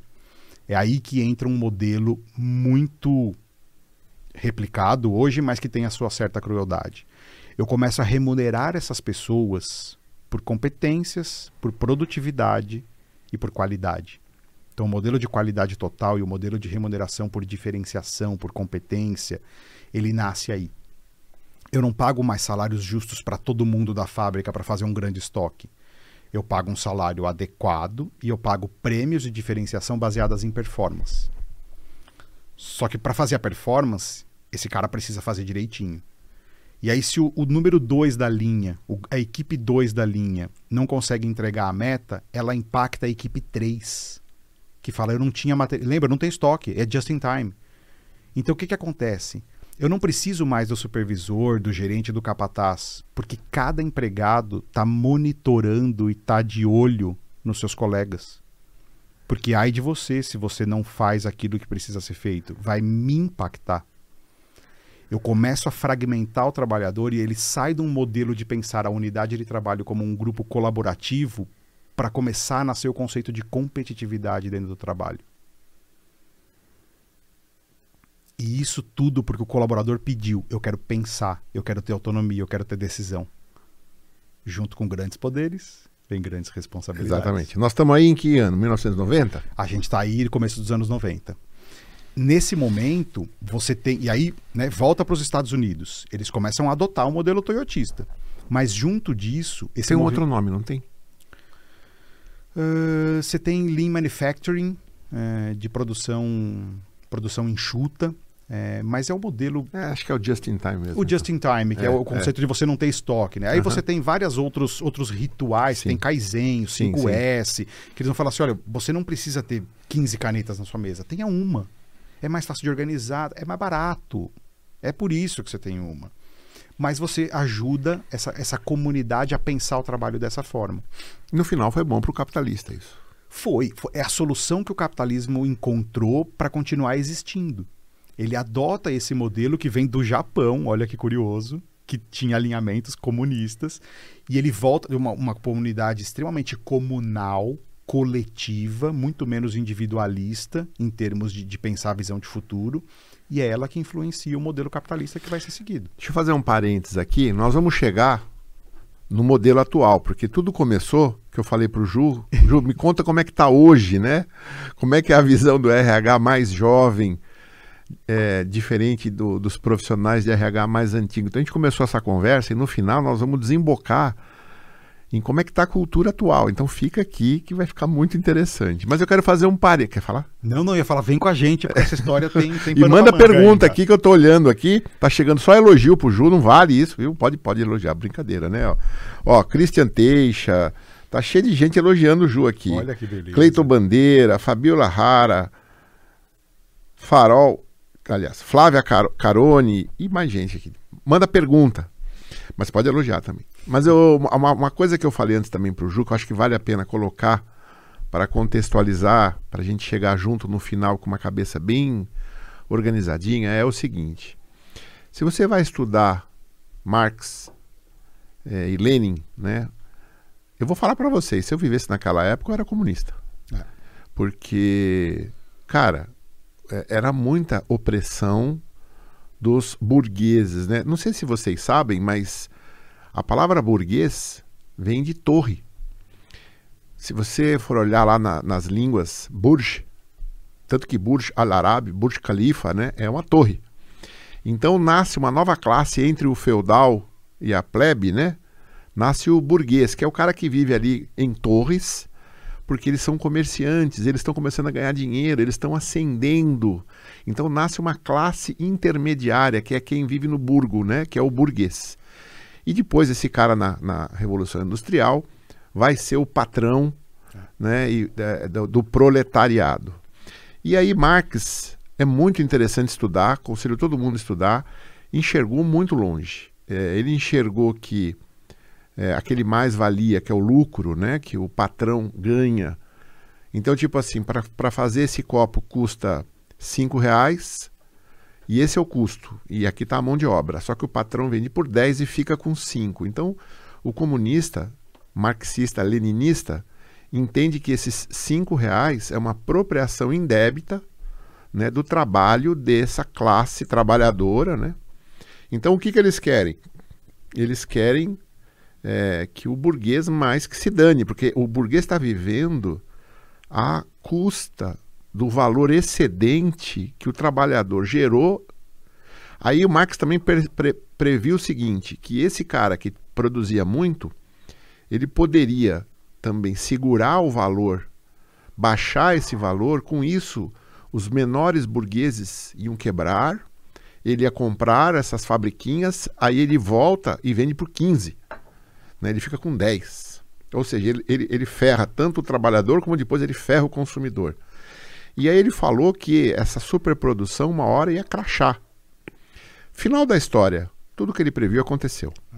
E aí nós temos crash de 29. E aí, na sequência da Primeira Guerra Mundial, você tem é, essa história do marxismo-leninismo explodindo no mundo. É por isso que Rússia, os trabalhadores de lá e vários países começam a adotar o comunismo é, como uma solução, porque falam, não adianta, se a gente ficar no capitalismo, nós vamos quebrar, vai, vai ferrar tudo tal. E aí eles tentam, só que não é fácil implementar o comunismo do jeito. É meio, na minha opinião, totalmente utópico. É utópico, né? É, porque você não tem um Estado, você só tem uma classe. Ele é muito bonito.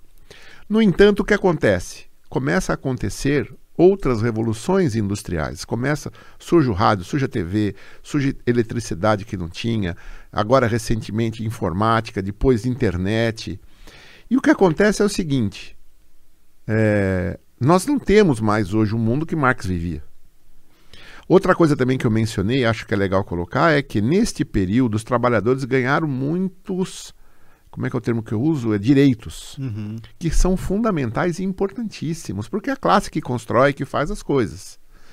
Mas não dá, e agora eu vou colocar um, uma coisa adicional aqui, não dá para você pensar só no valor excedente do copo, porque alguém teve que pegar o dinheiro que estava parado para construir a fábrica, alguém teve que comprar as máquinas, então tem um capital de risco que foi colocado na frente, né, que é do burguês, porque o trabalhador só consegue produzir esse copo porque ele tem toda é, o entorno dele, né? A matéria-prima chegou, né? O molde está feito, o maquinário está ali, o maquinário está ali, então ele consegue fazer por cinco. Mas quem que comprou, investiu, é, bancou tudo isso? Foi o burguês, né? Falando no linguajar aí do, do, do pessoal de esquerda. Mas o que eu quero dizer com tudo isso é o seguinte: é que no fundo nós temos uma luta de classes aqui muito forte, que é o empresário hoje, né, o empresário, o antigo burguês, não é o empreendedor, querendo ganhar mais dinheiro e para isso ele vai tomar risco, vai colocar capital, ele vai inovar, ele vai trabalhar 24 horas por dia, não é? E com isso ele vai gerar emprego, e com isso ele vai gerar produtos que a gente pode depois consumir. Mas nós temos uma mão de uma classe trabalhadora que é quem vai trabalhar nessas empresas para realmente fazer as coisas. Mesmo que você fale, ah, hoje quem faz é máquina. Beleza, quem fez a máquina? Quem é, opera a máquina. É, quem faz o é. software, quem dá manutenção. Então sempre vai ter a classe trabalhadora. E por que, que eu estou falando tudo isso? Porque o RH ele está no meio dessa história. Né? Ele tem de um lado o patrão dele que precisa atingir os números, e do outro lado ele tem a classe trabalhadora que ele tem que ao mesmo tempo fazer produzir, mas fazer produzir com qualidade, com com um bom ambiente de trabalho, né? não pode perder esse colaborador, ele tem que ir embora feliz, então ele tem que cuidar do bem-estar do trabalhador, ao mesmo tempo que ele tem que se alinhar com o patrão e conseguir os números. Então não é uma tarefa nada simples. E, e essa conversa começou lá atrás, antes do podcast, e ela já está aqui agora, eu só estou atualizando vocês, que é como que o RH antes atuava frente aos modelos, né, e como o RH está ou deverá atuar de hoje em diante. Então nós estamos agora voltando, tudo estamos em 1990 aí, né? Estamos lá nos anos 90. É. É, nesse momento que você vê, o, por exemplo, nos Estados Unidos, aquelas leis negativas, que você não pode fazer isso, você não pode discriminar, você não pode segregar, elas começam a dar origem ao que a gente chama de leis positivas ou ações afirmativas ele começa a trazer todo esse grupo que está na contracultura, que está na exclusão, e eu vou evitar, a grande parte das vezes, usar o termo minoria, porque estatisticamente eles não são mi minoritários. Você começa a ter vantagens em trazer esse público para dentro do, do modelo econômico. Então, e é uma grande sacada isso, e isso os Estados Unidos estão muito à frente, é, e Europa também, muito à frente do que a gente vê hoje na nossa realidade, e a gente está lutando contra isso ainda de uma forma, que é a inclusão de populações tradicionalmente menos representadas na força de trabalho. O payoff, isso daí funciona porque, lembra, população empregada e população incluída é população consumidora, é população que faz a máquina girar. É, então, começam os anos 90 e aí a gente tem de novo uma outra geração que viveu outra parte da história. Lembra que uma geração é uma coisa fluida, né? Ela pega algumas partes, alguns requisitos. Tem geração que tem a mesma idade, mas o pai e a mãe é muito mais velho do que o outro que é mais jovem. Mas, essencialmente, essa geração dos anos 90 começa a entrar no mercado de trabalho e o que, que ela vê? Ela vê o seu pai e a sua mãe chegando em casa extenuado, angustiado, psicologicamente instável e segregado. Segregado num sentido de, de partido. Estressado. Estressado, partido em fragmentos. Por quê? Porque foi isso que a revolução toyotista lá no fundo acabou gerando. Ah, então você já está agora mais próximo aqui. Depois, eu pensei que você tinha voltado para trás, mas não, você está falando do cara que em 1990 viu o pai é, dessa forma. Essa geração... Nós tivemos lá o, o Resize, como é que é? Eu vou chegar aí, ah. é justamente aí que eu vou falar. Por que, que esse pai e essa mãe chegava assim em casa? Porque ao longo dos anos 90 existe uma explosão no mundo dos exercícios de reengenharia, isso. downsizing e redesign organizacional. O que, que é isso? A gente já aprendeu, a gente já entendeu que o capataz, o supervisor, virou demonizado. Ninguém, não, não vai controlar meu trabalho, eu tenho autonomia para fazer. Depois o capital, o empresário, também olha para essa camada e fala assim: é verdade, esse cara custa dinheiro, esse cara gera problema com a equipe, corta, tira, reduz, reduz o número, achata a pirâmide. Não é, não é, autonomia que o povo quer? Toma autonomia. Dá autonomia, dá responsabilidade e vamos achatar a organização. Só que, junto com a autonomia, vem a responsabilidade, vem o peso da, da decisão e começa-se. E aí, embasado muito no que dizia Milton Friedman, da primazia do acionista, que fica realmente em primeiro lugar. Primeiro é o acionista, todo o resto vem depois consumidor, capital, tudo vem depois, o trabalhador. Em cima desse conceito, começa-se um, um, exercício muito forte nos Estados Unidos, menos na Europa, porque a Europa contra-argumenta e lança as leis de proteção ao trabalho lá, de que a qualquer sinal, mesmo que inconsciente às vezes, não fundamentado em dados, de que a economia vai virar, as empresas fazem o famoso layoff. O que, é o layoff nos Estados Unidos? Não é você ser mandado embora porque você fez algo errado. É simplesmente a empresa fala assim: olha, eu não vou precisar ou conseguir manter essa linha produtiva ou essa linha de atividade. Então, volta para casa, você está demitido. Se tiver de novo aumento de produção ou se o negócio virar, certeza que eu te recontrato. Fica tranquilo. Te dou carta de recomendação, a coisa toda. Mas agora, acabou. Por quê? Porque o modelo americano de contrato é o que a gente chama de employment at will. Então é um contrato por vontade. Parte-se do pressuposto do pleno emprego e de que assim, você trabalha porque quer e eu te contrato porque eu quero. Então não tem uma grande regulação dos contratos de trabalho na esfera estadual, macro. Eu tenho no nível meso econômico, eu tenho nas unidades organizacionais que é também aonde eles vão começar a atuar fortemente para resolver a parte de, de, diversidade e inclusão e de como é que se resolve essa, essa, essa pendenga no mundo do trabalho. Nesse momento, é, e essa geração viu os seus pais e suas mães passarem por layoffs, usando um termo brasileiro não tão, é, é, é não tão elaborado, o passaralho, né? Passou cortando. Eles viram isso acontecer. E eles viram. Então, recap de 30 segundos.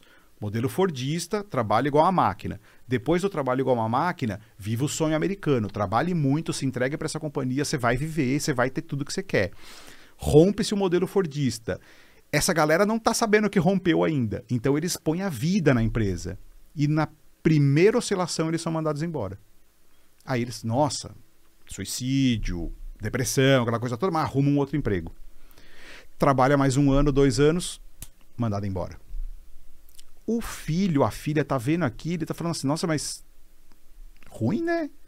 E quando é mandado embora, não é perder o emprego, é perder o emprego, é perder os amigos, porque os seus amigos são todos do seu trabalho, é perder o clube de férias, então a viagem das crianças não vai ser mais no mesmo lugar que foi no ano passado, é perder o clube de convivência, a cooperativa de consumo. Você perde um pacotaço de coisas que o capitalismo trouxe embarcado na relação de trabalho. Ele foi aos poucos substituindo. Mas isso, isso não é mais no Brasil ou nos Estados Unidos não, também isso é assim? Mundo. Isso é mundo. é, é, o, o, conceito da, da, da, sua vida estar ao redor do seu trabalho, ele é muito forte. A suburbanização americana, é, ela, ela evidencia muito isso. Fala, você mora lá no subúrbio e você vem trabalhar aqui, mas é todo mundo fazendo o mesmo caminho. Então, assim, ele só tem uma, uma, uma divisão geográfica de onde se mora e trabalha por uma questão de espaço e por uma questão de melhor uso da terra. O ponto é, a sua vida gira ao redor do trabalho. Quando você perde o emprego, você está perdendo parte da sua identidade. Sim. Essa geração que está começando a entrar no mercado de trabalho com os anos 90, está vendo isso e está falando assim, então, esse papinho de entregar a vida para trabalho, essa história toda de que eu vou ser fiel a uma empresa para o resto da vida, conversa. Isso aí não vai acontecer não, porque eu vi tios, tias, primos, primas, amigas, pessoas da família, os pais, a, apostarem alto nesse jogo, não conseguirem conquistar uma vida, uma situação econômica financeira bacana, e estão aí abandonados, perdendo a sua identidade. Então, não. Quem cuida da minha carreira e da minha empregabilidade sou eu. Nasce aí a outra ruptura do capitalismo. Porque daí você não é mais a máquina do Fordismo, você não é mais o consumista é, é interligado com a sociedade, você é agora o SA. Você é o empreendedor de você mesmo. É só você, cara. Não tem ninguém ali por você. Os sindicatos derreteram. Pós período grevista no ABC aqui no Brasil, que, cara, acabou. O que, que é um sindicato hoje? é uma tentativa desesperada de sobrevivência. O sindicato já não tem mais o poder de influência, o poder de, de parar uma demissão, o poder de, de, de trazer investimento para as regiões é, investidoras. Não, o sindicato está em frangalhos. O colaborador está naquele cenário. Lembra que ele fala: eu preciso monitorar os meus colegas e eles estão me monitorando? Aquele regime de classe, de vamos todos parar junto, derreteu. Agora eu compito com você. Estamos competindo porque no fim do mês só tem bônus para um. Primeiro lugar aqui é só um. Então, assim, a gente coexiste, eu te tolero, eu até tenho uma relação de coleguismo contigo, mas eu quero o meu, velho. Você está falando isso já hoje? Isso eu tô falando do, da década de 90, 2000. Tá. A gente vai chegar. Hoje, a minha visão é de que a gente tem a próxima geração do trabalho, a gente está prestes a ter uma outra grande ruptura. E essa grande ruptura vai ser um regresso a um sentimento de coletividade e a uma, uma, uma, uma ruptura total com os vínculos com as grandes empresas. A minha visão é de que e aí a gente até falou um pouquinho disso antecipando que é a história do apito de cachorro. É, a gente vai chegar lá. Mas basicamente o que aconteceu nesse modelo? Todo esse downsizing, todo esse estresse criou um ser humano individual e individualista. Então ele quer se diferenciar, ele tem meios para isso hoje, então a internet já começou a aparecer ali, meios de comunicação. A Covid ajudou, né? É, a gente vai chegar na Covid ainda. Tá. Isso daí é um, um, outro grande acelerador de disrupção. Mas nesse final da década de 90, você tem esse jovem entrando no mercado do trabalho com uma visão muito clara de que assim, ele está sozinho. Não existe uma classe trabalhadora que vai apoiá-lo. O que existe é um monte de colegas de trabalho que eu vou ter uma boa relação, mas que eu vou competir o tempo todo. E esse, esse paradigma da competição, ele invade toda a vida da pessoa. Ele não é mais corporativo. A gente come... que, que, que mais você ouve quando você entra em qualquer órgão público no Brasil, ou até mesmo fora do Brasil? Assim, ah, se isso aqui fosse uma empresa, não sobrava um aqui dentro porque a gente traz o modelo de competição, de, de austeridade. Não seria também de efetividade? E de produtividade. Produ essa visão de que assim precisa ter um resultado, precisa agregar valor. A gente traz isso da empresa, que é uma visão puramente capitalista de quem detém o capital, e a gente começa a replicar isso no serviço público, na família. Então eu quero que meu filho seja o primeiro da classe. Ele não tem que aprender para passar. Não, não, não. Ele tem que ser o melhor. Cadê a menção honrosa? Cadê a estrelinha no caderno? Tem para os seus amigos, tá todo mundo competindo. Os celulares estão do tamanho da mesa já. Cada um quer ter o celular maior que o outro. Os carros, você fala, mas senhor, você trabalha com mudança agora, para que uma caminhonete tão grande? Não, é tá sempre essa competição. O modelo de competição ele vira o paradigma de relacionamento com o mundo. Os meus artefatos, aquilo que eu mostro para o mundo, comunicam quem eu sou porque eu não, eu não comunico mais. Eu, eu me comunico por meio do consumo e por meio das coisas. Esse cara é o cara que entra no mundo do trabalho da internet. Esse é o cara de hoje? Esse é o pai do cara de hoje. Ah, tá. O cara de hoje viu esse pai individualista derreter o meio ambiente, queimar óleo, tacar fogo em tudo, explorar recursos naturais ao, ao custo que der, porque o que importa sou eu. E eu preciso me garantir, porque ninguém vai olhar por mim. Meu vô morreu com do, doença ocupacional. Meu pai é uma pessoa. Não o meu, né? Tô falando genericamente, tá, gente? Pai, beijinho. É, o, o, pai da família é um cara frustrado, angustiado, porque foi mandado embora de vários empregos e porque nunca realizou o sonho capitalista de trabalhar duro e conquistar muita coisa. Então, esse cara, ele tem essa, essa, esse anseio, essa sede por conquistar. O filho, a filha dessa turma, vê esse pai e essa mãe ganancioso, competitivo, só que ele vê isso num mundo totalmente diferente. É um mundo digital. É um mundo onde tem mais câmeras do que seres humanos na face da Terra. É um mundo onde tudo vira notícia, inclusive você. Então ele tem a sua individualidade, ele, é, ele nasce, ele cresce, ele é educado num, num cenário econômico e social onde ele vê esses adultos, ele vê a geração X, aí vamos começar a dar nome para as gerações, ele vê a geração X competindo, acreditando que com ela vai ser diferente, que ela vai ser austera, que ela vai fazer acontecer. Vê a geração Y mais individualista, um pouco mais consumista, um pouco mais alienada, e ele ou ela, geração Z, que é esse cara que nasceu em 2000 e que está agora entrando no mercado do trabalho, ele nega os três modelos. Ele fala: Isso não me serve, isso não me serve, isso não me serve. Eu preciso ser um negócio diferente. E aí, tem um, um, site, eu não sei se você conhece, chama WVS World Values Survey. Esses caras fazem pesquisa sobre valores humanos, acho que há mais de 30 anos já. E eles pesquisam no mundo todo. E, eles, e, e as pesquisas são longas. E eles fazem isso com rigor científico. E é de graça. Você consegue ver, consultar e brincar. Então você pega assim, qual era a opinião das pessoas sobre a mulher ser a provedora econômica do lar nos anos 90 ou 80? E aí você põe cinco países para comparar: Estados Unidos, Canadá, Brasil, México, Suíça e Alemanha, sei lá. Ele vai te mostrar qual era o posicionamento. Ah, eu vejo como positivo, eu vejo como negativo, etc.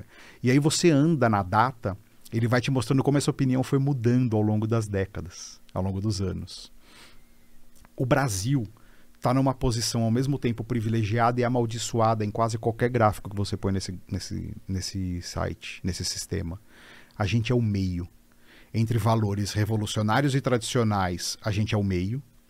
E entre modelo de vida é, é, inovador ou replicador, ou seja, eu vejo o mundo como algo que eu preciso mudar, ou eu vejo o mundo como algo que é o que é e eu preciso me adaptar a ele, a gente também está no meio.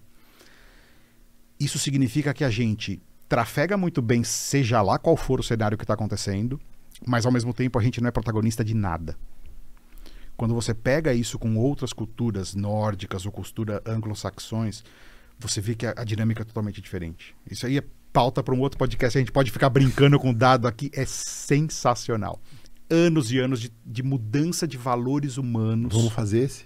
Vamos, vamos. A gente vai fazer ao vivo. A vamos, galera vai perguntando, vamos. a gente vai explorando. Mas o ponto é, a gente chega nesse indivíduo agora, que é um indivíduo extremamente.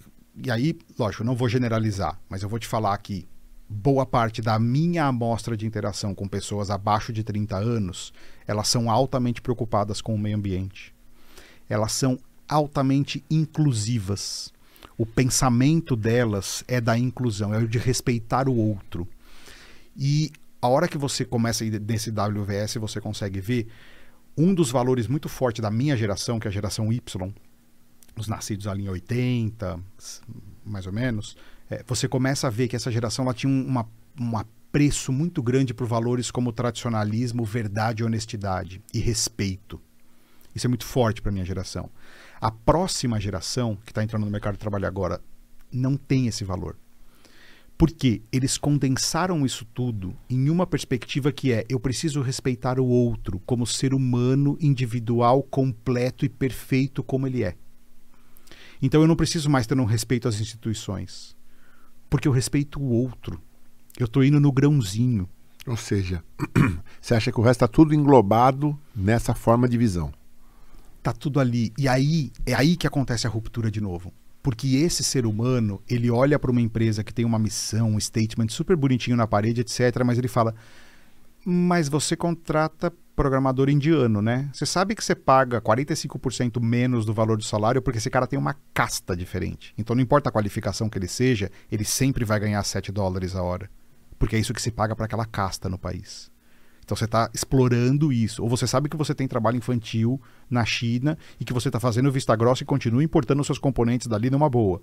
Essa geração não consegue se relacionar bem com isso. Ela não tolera isso. Porque ela não é tão competitiva quanto a geração anterior.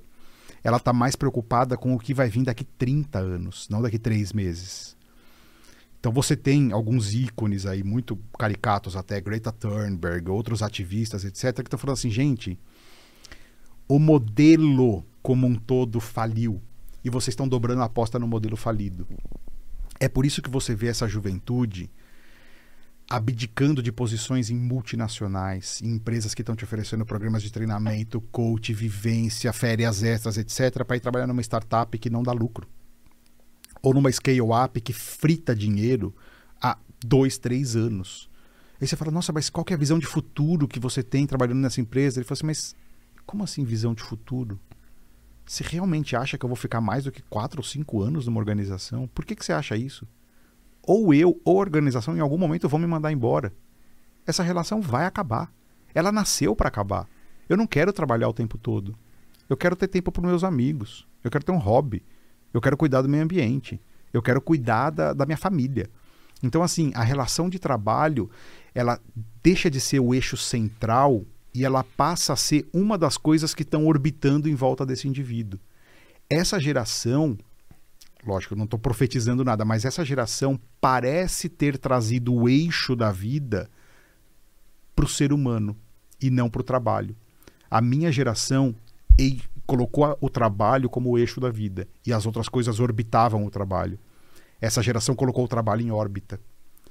Isso é crucial para o profissional de recursos humanos. E aí agora a gente começa a falar de RH, porque esses primeiros uma hora e meia foi só esse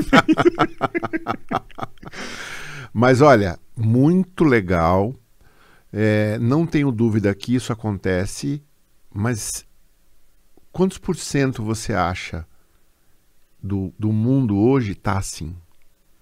Porque a gente não pode falar que é todo mundo. Não é todo mundo. É aquilo que eu te falei, a geração ela é fluida. Uhum. Então, assim, o que, que a gente vê hoje? É, se você pega economias estáveis, então, democracias capitalistas estáveis e maduras, eu vou te falar que, sei lá, 20% dessa, desse público jovem está dentro desse grupo. Aí você fala, tá, 20% não é quase nada. Existem estudos, e eu pesquisei, eu não lembro o autor, é, mas foi um dos temas que a gente viu. Se alguém aí da, da turma do mestrado estiver assistindo e conseguir resgatar a aula do Anderson Santana. Vai me ajudar. Vai ajudar muito. Existem estudos que mostram que hoje o sistema capitalista está posto para 15% da população. Os outros 85% estão à margem do sistema capitalista. Você tem tipo 1% que são os mais ricos, detentores de mais de 70% da riqueza é, ao redor do mundo, dos meios de produção, canais de mídia e, e formas de, de, de fazer o mundo acontecer. E você tem 5% de grandes operadores desse mundo, e aí você está falando dos Zuckerbergs da vida, dos Facebooks, é, é, da, da, das IBMs, dessas grandes empresas que fazem a coisa acontecer, montadoras, etc. E você tem uns outros 10% da população que estão de alguma forma diretamente conectados a esse mundo. É, então você está falando de um público até um nível analista, assistente, que trabalham nessas empresas. O resto não está aí para o capitalista é, completamente plausível você pensar que a Apple não faz o iPhone para uma pessoa que tem uma renda de 950 reais por mês. Sim. Vai levar 18 meses de salário bruto dessa pessoa para ela comprar um iPhone. Isso não vai acontecer.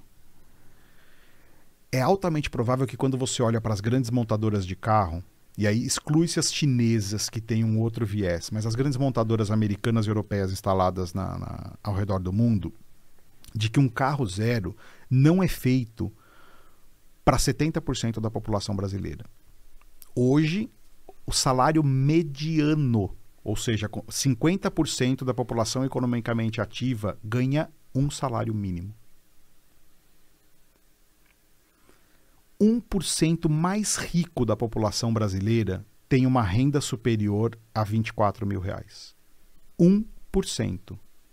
Se você tira São Paulo desse, dessa jogada, isso aqui são dados do IBGE 2019, tá?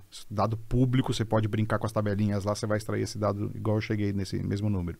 Se você tira São Paulo desse, desse, desse, desse grupo econômico, esse 1% mais rico cai para tipo, acho que 17 mil reais. Com 17 mil reais, você não aprova um financiamento de um apartamento em São Paulo. Com 17 mil reais, se você conseguiu aprovar o, o financiamento do apartamento, você não compra o carro.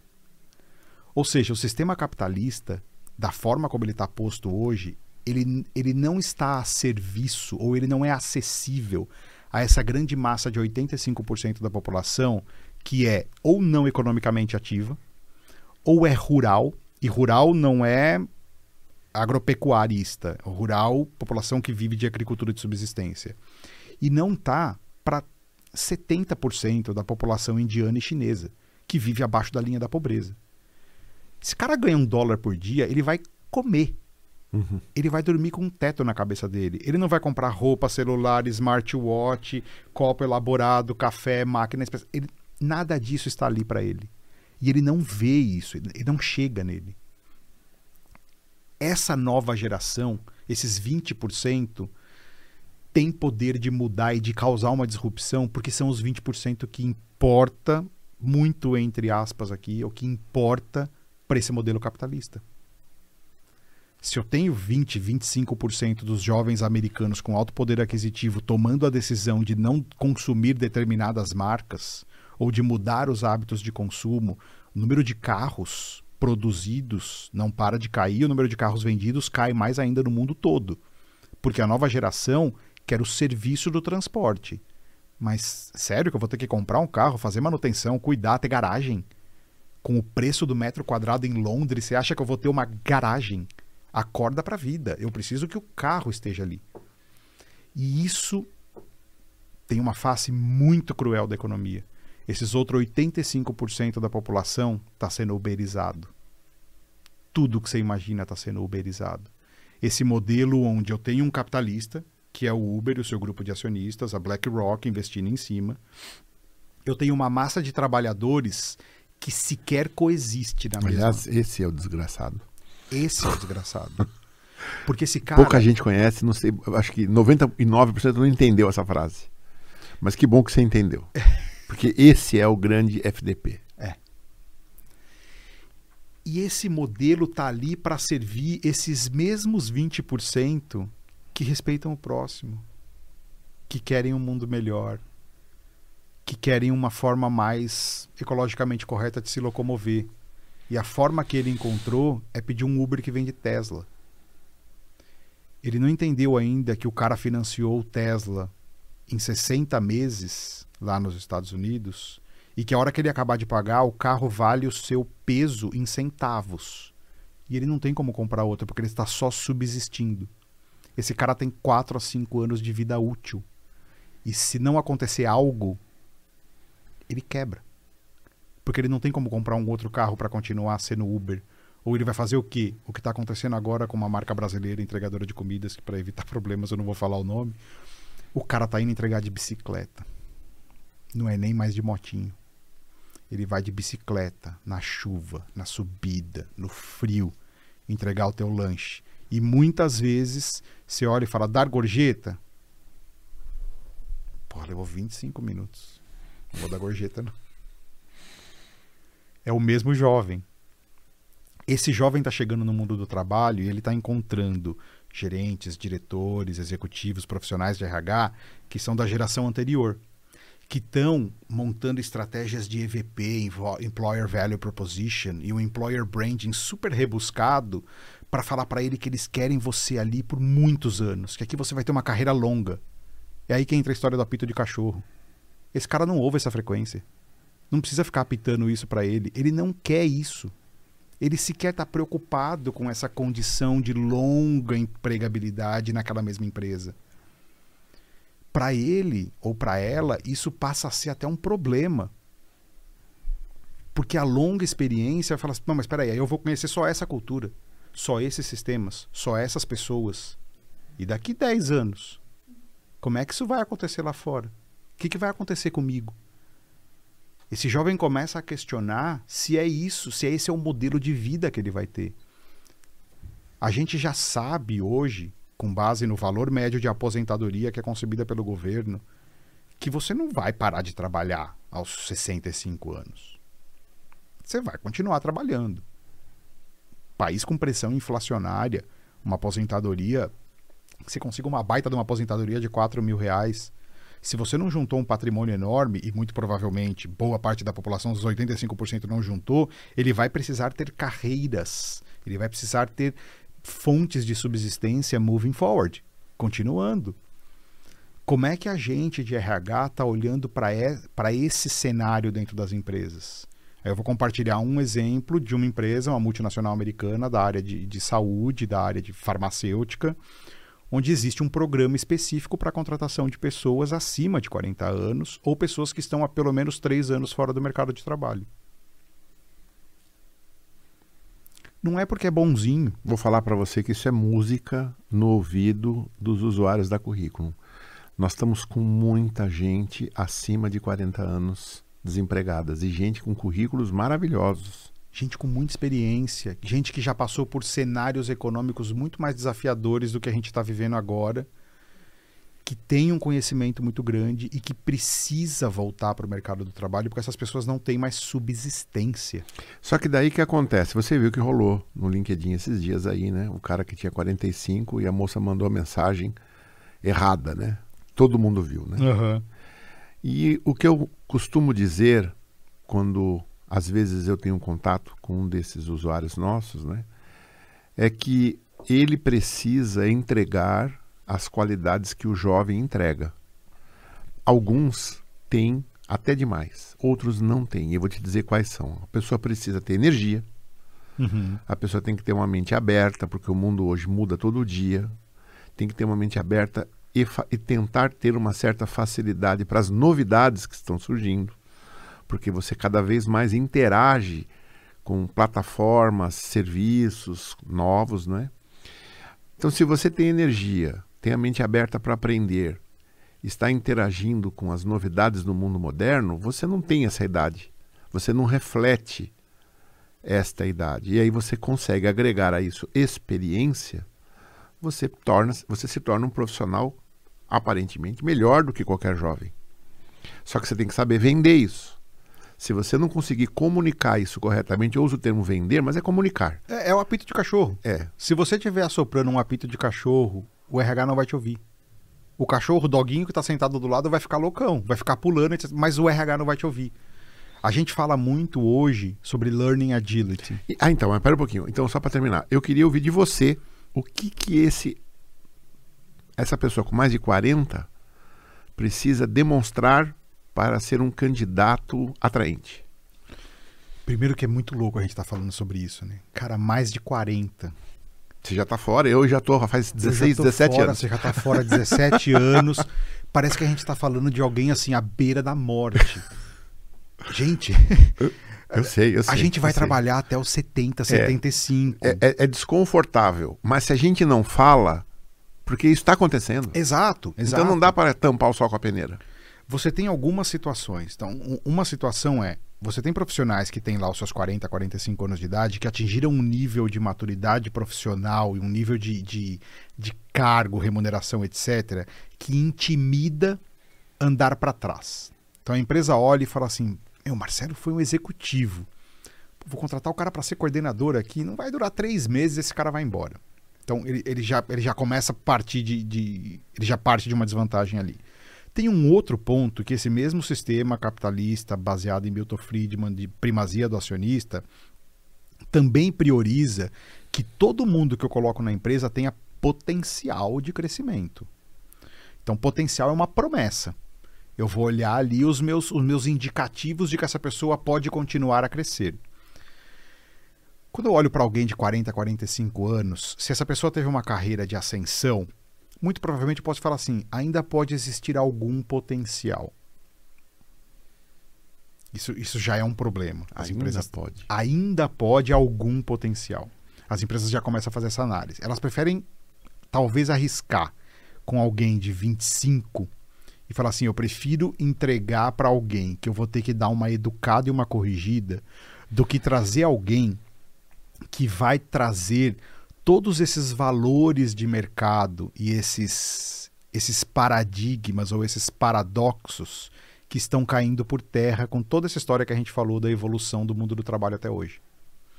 Talvez este cara que venha ou esta mulher que venha com 40, 45 anos para minha empresa, ele vá nutrir ou ele vai ecoar uma mensagem que não faz sentido para a organização no momento que ela está agora. Então, acho que a dica para esse profissional é entenda com quem você está falando, quem é o teu ouvinte. E é o teu ouvinte não necessariamente alguém que está te ouvindo, é alguém que está lendo o teu currículo, é alguém que está interagindo com você no LinkedIn, que está é, postando as vagas na currículo, alguém que está te entrevistando. O que, que essa pessoa está buscando? E eu, tinha, eu tenho um, tive uma mentora e, gestora que usava uma frase que cada vez ela faz mais sentido na minha cabeça. A César o que é de César, a Deus o que é de Deus. Se a pessoa está buscando alguém com learning agility, alguém que vá aprender rapidamente e que vá demonstrar que aprende rapidamente várias vezes consistentemente, talvez o seu argumento de que você tenha X anos de experiência e que passou 18 anos na mesma empresa não seja o mais atrativo. Talvez o mais atrativo seja falar do que aconteceu nos últimos 18 meses e o que, que você aprendeu de novo e como você aplicou isso junto com toda aquela sua bagagem que tem muito valor. Porque senão você pode passar uma imagem de que assim, essa pessoa vai trazer conceitos e vai tentar replicar conceitos antigos ou de outras culturas sem se preocupar em aprender a minha cultura. Hoje no mundo do trabalho existe uma preocupação enorme com cultura. E aí você várias definições de cultura. Minha visão de cultura bebe da fonte de alguns autores que, que pensam o ser humano de forma dialética. Então o conflito está aí, ele é necessário, ele é importante, precisa haver um conflito. Mas de que a cultura é a manifestação percebida de valores, conjuntos de crenças e conjuntos de comportamentos não ditos entre um determinado grupo. Então, assim, o que é a cultura da organização? É, é, o cheiro, é, são as condições, é o seu conjunto de processos e normas, é, são as relações políticas que estão dentro daquela organização. Aquilo é a cultura da organização. Você vai ter um statement de cultura algumas vezes. Alguns sites vão falar, ah, a nossa cultura é assim, assim, assado. Aquilo é, no máximo, uma expectativa do que possa vir a ser a cultura, ou a visão do dono, do acionista, ou do board, ou do de, que deveria. O desejo. O desejo, uma expectativa. É. Ou talvez uma visão distorcida de que alguém da alta direção falou assim: eu quero isso no site, vai pôr. Mas aquilo não é a cultura. Para acessar a cultura, você vai ter que falar com as pessoas. A cultura é manifestada por meio das pessoas e dos seus artefatos culturais, dos seus símbolos, os seus totens. Por que, que as, as, as tribos indígenas, os guerreiros, têm os totens na frente da tribo?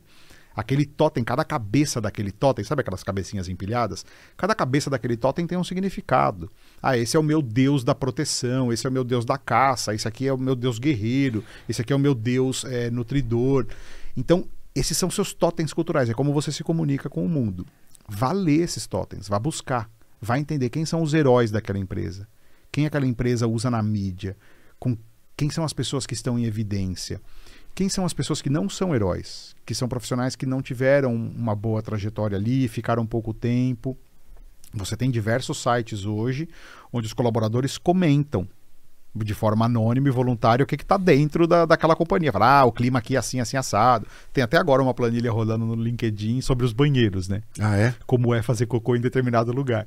E o princípio por detrás é falar assim: se você chega num lugar que o banheiro é bem cuidado, bem tratado, etc., é altamente provável que exista um alto nível de respeito entre essas pessoas.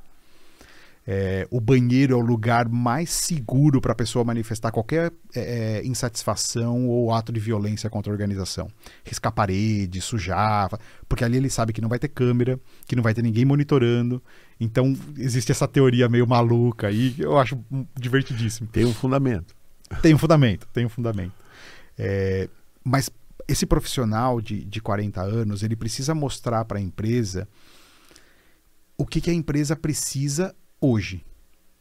Não dá para acreditar que a sua história pregressa, o seu passado, vai ter um valor muito grande para essa organização se o que a organização está buscando não é experiência e não é, é, a replicação de um modelo ou a implantação de alguma coisa ou uma competência específica que essa pessoa tenha. Você vai ter profissionais, às vezes, que têm muitas horas de cadeira, muitos anos de experiência, 50 anos de idade e que são fit perfeito com algumas posições. Você fala assim, ah, eu vou fazer um processo de mudança organizacional robusta, vou ter que reinventar parte das minhas organizações, etc. Eu preciso de alguém que entenda muito de gestão da mudança. Você vai precisar, a gente brinca dos cabeça branca, você vai precisar de alguns cabeça branca na sala.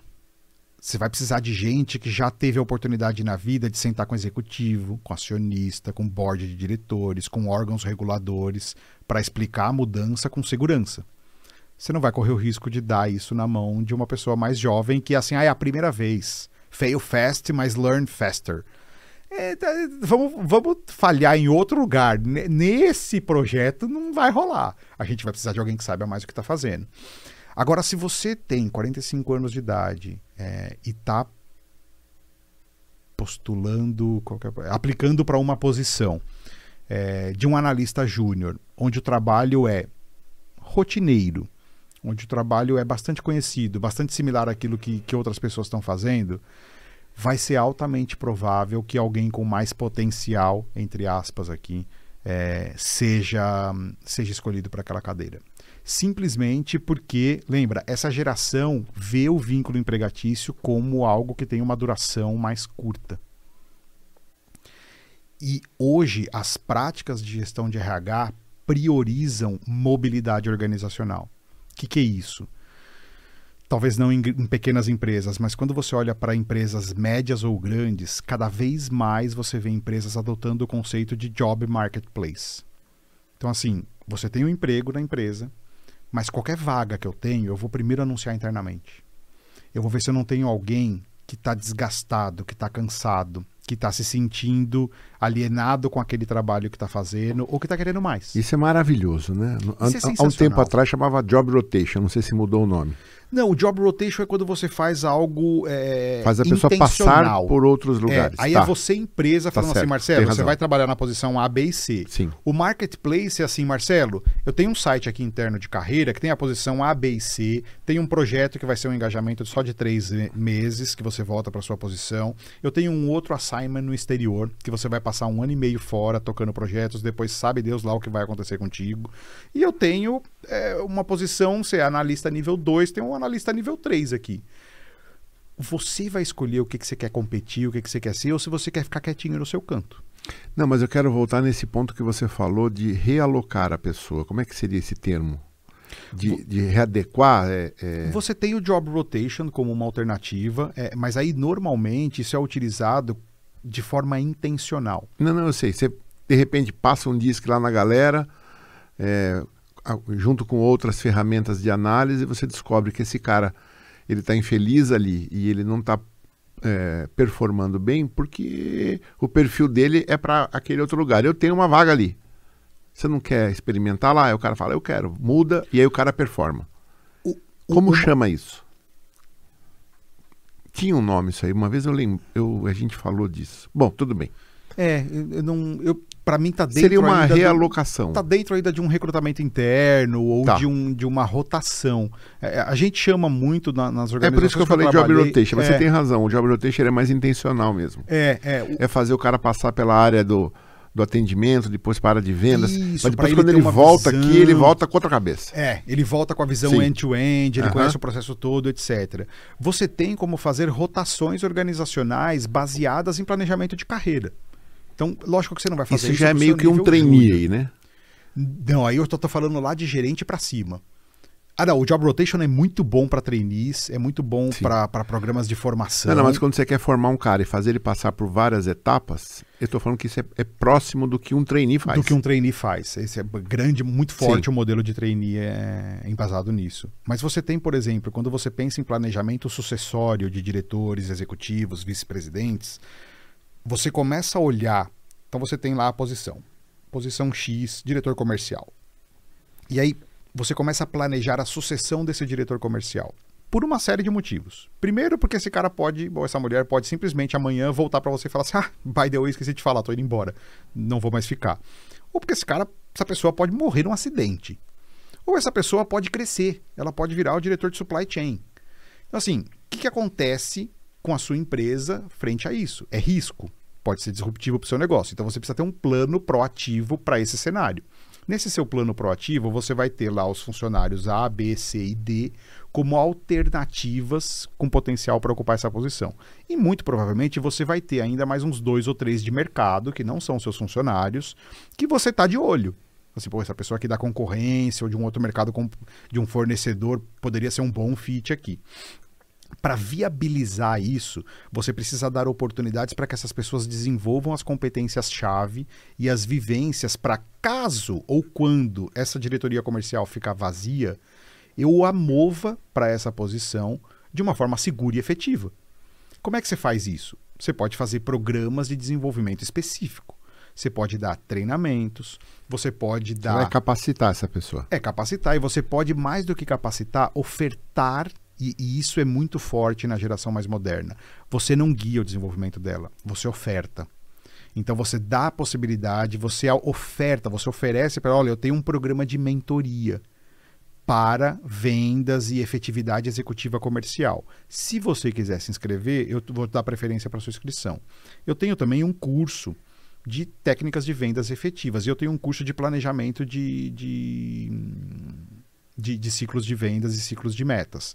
Eu tenho também algumas oportunidades para você acompanhar o fechamento e a análise do PNL, do, do, do- do lucros e prejuízos, eh, junto com a área financeira por três meses. Porque isso é importante para um diretor comercial, para saber montar um bom mix de vendas, etc. Você oferta isso para os talentos e você começa a ver quem levanta a mão. Um dos pontos principais de você analisar no potencial de alguém é se a pessoa tem aspiração. Sim. Porque se ela não tem aspiração, não há potencial que vai fazer ela crescer. Sim, a sim. pessoa não quer. É o A do chá. É o A do chá. Então, assim, para que que eu vou investir um monte de cami um caminhão de dinheiro em cima de uma pessoa que na hora que a posição ficar vaga, fala assim, você não vai se inscrever? Eu não. Eu sou Mas, mas, mas eu te treinei. Eu te treinei, eu tô botando, eu falei assim, exato, consumi um monte de horas minha. Eu sou gerente comercial, eu gosto de vender, eu gosto de estar na rua, eu gosto de viajar, visitar os clientes. O diretor fica três semanas do mês dentro do escritório e a última semana sendo comido na sala do board, fazendo reunião executiva. Eu não, não quero isso pra minha vida. Aí você fala assim, tá, eu investi na pessoa errada. Por isso que você trabalha com a oferta. Porque você precisa entender qual que é o planejamento de vida e carreira das pessoas. Pelo menos do próximo passo você ainda tem a possibilidade de montar programas específicos para determinados cargos. Então, às vezes, você tem cargos que são altamente competitivos, que são muito especializados, que você pode montar um programa de formação para aquilo. N- Não é que não se usa mais no mercado, mas cada vez eu vejo menos trilhas de carreira muito sólidas, muito congeladas. Sabe aquele antigo plano de carreira bonitinho? Ah, você vai entrar aqui, daqui a três anos e mais esses cursos você vira esse cargo, depois esse, depois esse. A coisa é muito mais como um labirinto hoje. Fala assim, não, você vai entrar aqui. Esta cadeira é uma cadeira que é um bom enabler para outras quatro posições na organização. Você precisa ter essas competências, esses treinamentos, esses domínios de linguagem, essas vivências-chave para você ascender para essas outras posições. Go get it. Agora a bola está no teu campo. Eu te ofereço os cursos, eu te dou a mentoria, eu te falo o que, que você precisa para o próximo nível. E eu trabalho com o conceito de Job Marketplace. Quando tiver essa posição, não é porque você fez o curso que você vai ser promovido. Você vai competir. Uhum. Você vai competir com seus colegas que Lógico que você vai ter linha. algumas vantagens, né? Você já está aqui dentro, tudo, mas, mas o resto tem uma parte aí, um gap aí que você tem que suprir. E você vai competir, inclusive, com quem já está aqui dentro. Ah, beleza, tá você certo. tem outros colaboradores, os dois analistas estão ali fazendo curso, esperando a chance de virar coordenador. Vai ter uma hora que vai ter uma vaga de coordenador. Quem é o melhor candidato? Vamos fazer assessment, vamos fazer entrevista, Uhum. vamos ver a aspiração, vamos ver o potencial. É aí que, em algum momento, um profissional mais velho pode se sentir prejudicado. Que se ele não tiver o potencial dele manifesto, visível, se ele estiver usando o apito de cachorro, que ninguém vai ouvir a frequência dele, ele vai ser desconsiderado. É claro, e aí é uma conversa que a gente precisa começar a ter, da questão da diversidade, inclusão e de o quanto os preconceitos acabam virando manifestos de discriminação. Você tem um problema muito grande com etarismo hoje. É, no mestrado eu tenho um colega, Rafael, que está estudando justamente isso, está planejando estudar justamente isso. Qual é o impacto do etarismo no turnover das pessoas? Ele tem uma hipótese de que profissionais com mais idade, acima dos 40, têm uma lealdade corporativa maior. E isso fecha a conta, porque eu tenho menos turnover nessa turma. E quando você faz análise de turnover em boa parte das empresas, é verdade, quanto menor a idade, maior o turnover. É porque daí o, o cara quer arriscar menos também, né? O cara quer arriscar menos, o jovem está mais disponível. É. Normalmente o jovem ele tem algumas competências técnicas que são mais difíceis de encontrar na- nas pessoas mais velhas, então ele é mais assediado também. Só que a diversidade, ela se paga.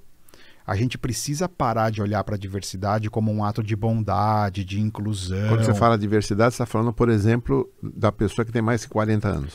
Eu estou falando da pessoa que tem mais de 40 anos, eu estou falando da mulher em cadeiras de, de liderança ou em cadeiras técnicas, que a gente chama de STEM, né, que é Science, Technology, Engineering e Mathematics. Essas cadeiras, elas tradicionalmente têm menos pessoas negras, têm menos mulheres, têm menos pessoas mais velhas. Aí você fala assim, tá, são justamente as cadeiras onde Seria, eu tenho... seria um estamirismo? São justamente as cadeiras onde eu tenho maior turnover e mais dificuldade de encontrar gente. Por que raios eu tô indo contratar programador na Índia?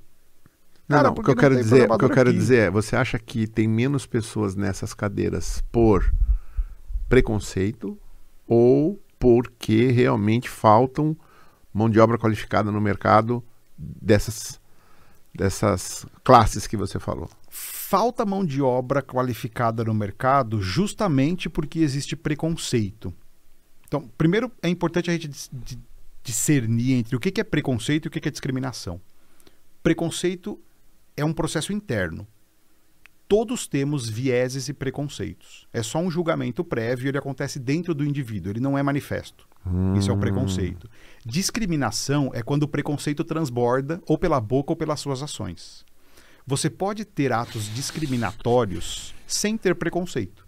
E você pode ter preconceitos sem ter atos discriminatórios. Interessante. A gente tem no Brasil, e aí falando especificamente de Brasil, que é onde eu estou pesquisando mais forte, discriminações sistemáticas contra a mulher em posições de liderança.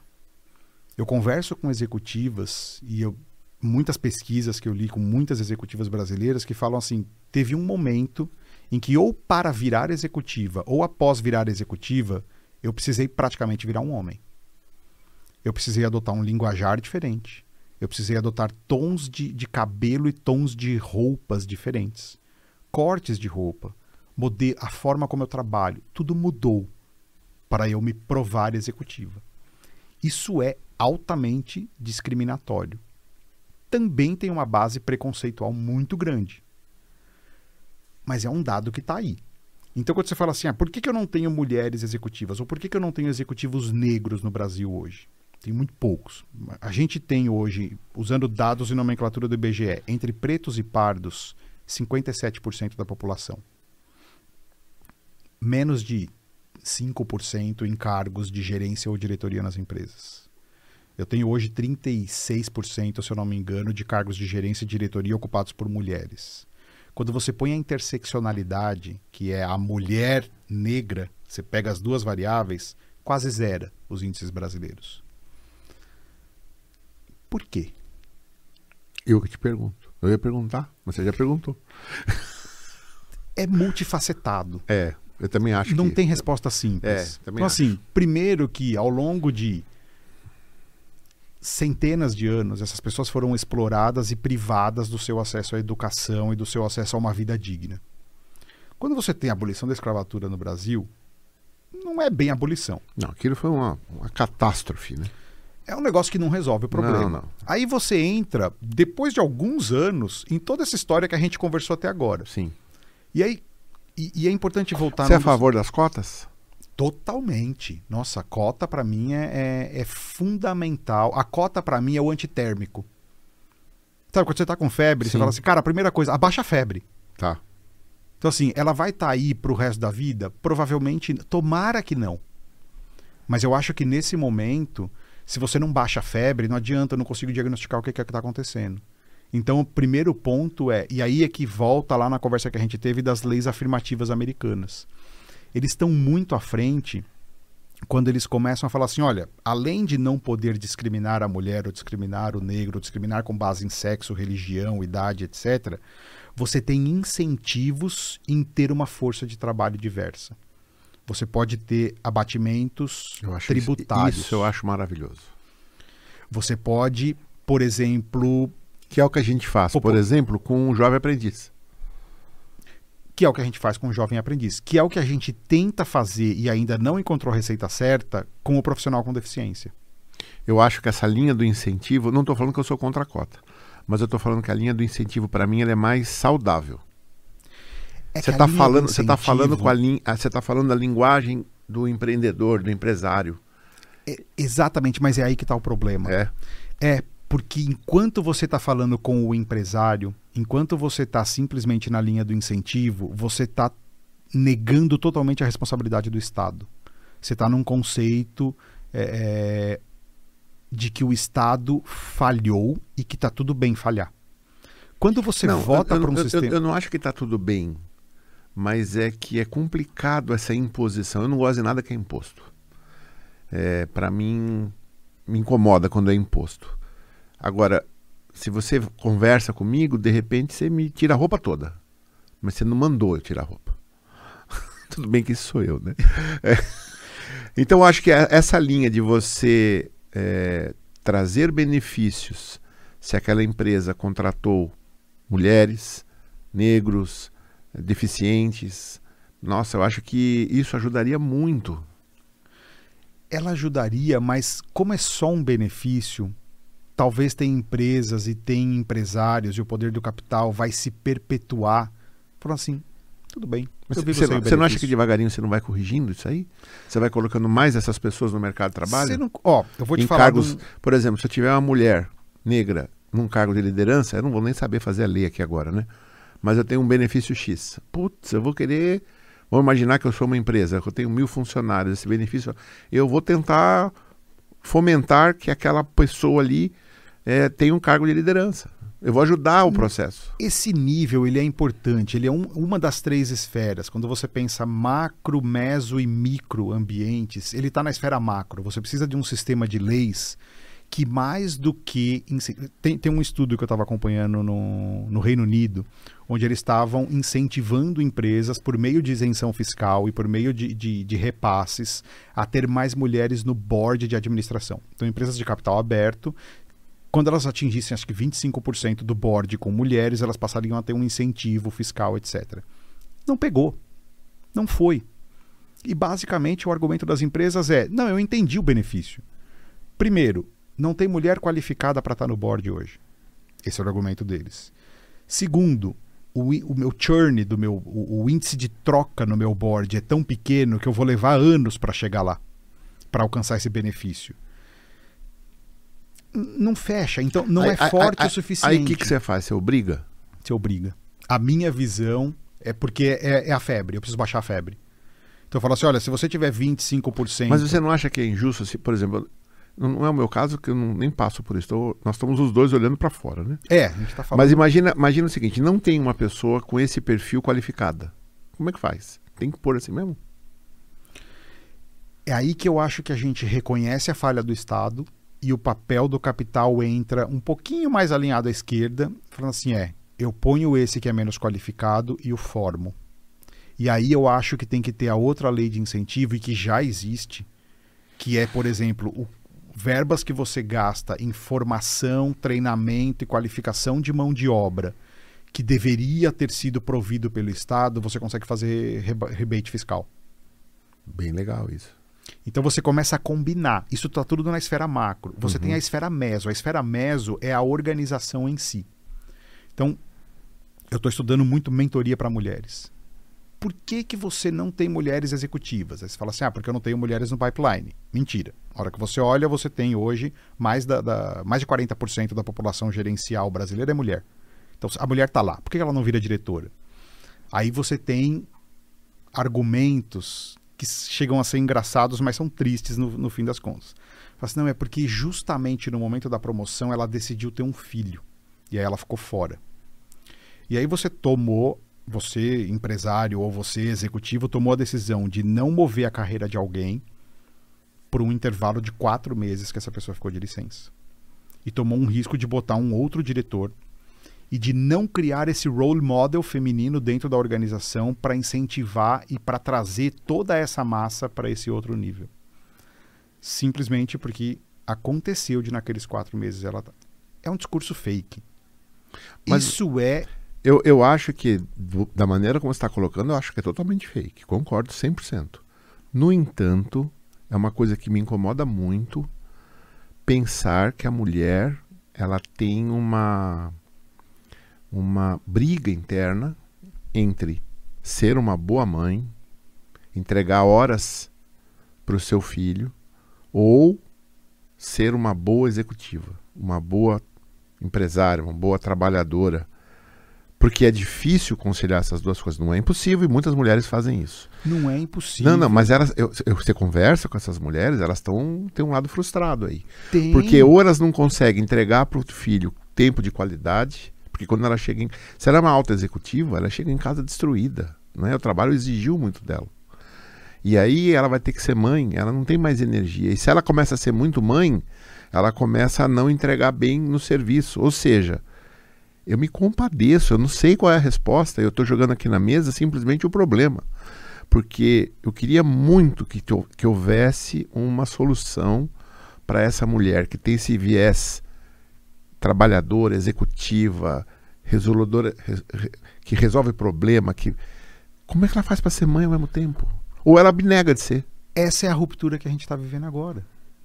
É por isso que o mundo do trabalho não para de se transformar e é por isso que o profissional de RH ele precisa estar atento para entender e que talvez, que a gente falou do, do começo da pandemia, que a gente ia chegar nela, né?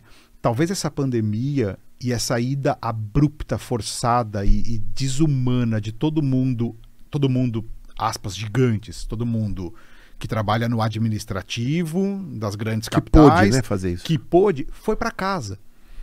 Isso mostrou que funciona, que dá para fazer.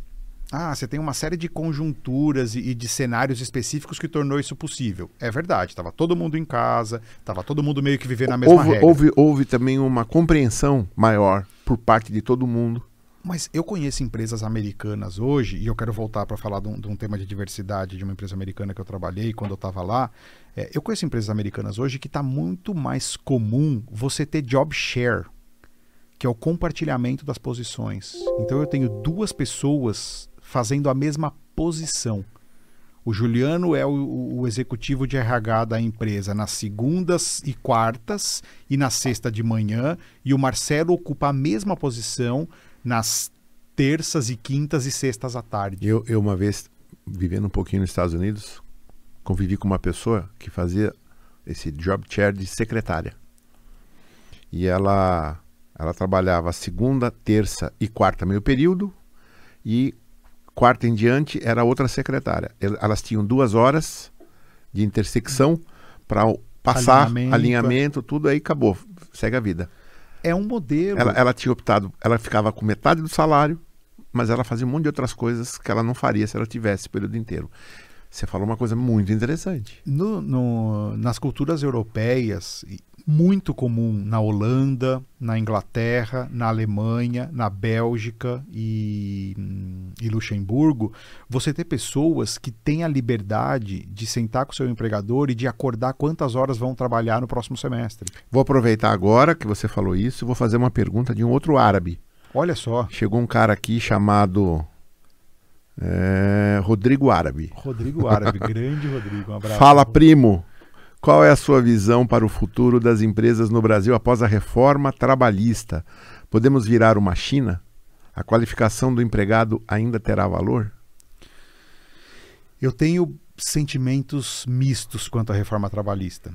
Primeiro, porque da forma como ela foi feita, ela, ela rompeu com alguns contratos psicológicos que os trabalhadores já tinham assumido com as suas organizações e vulnerabilizou, ela precarizou o trabalho no, no fim do dia, quando você espreme, espreme, espreme. É a mesma história lá atrás, quando tem o rompimento do, do Fordismo, que todo mundo queria autonomia, queria autonomia, e a forma que o capital encontrou de dar autonomia é corta a linha de cima e faz todo mundo competir, monitorar um ou outro, e o trabalho virou um inferno. Por isso que as pessoas adoecem no trabalho hoje.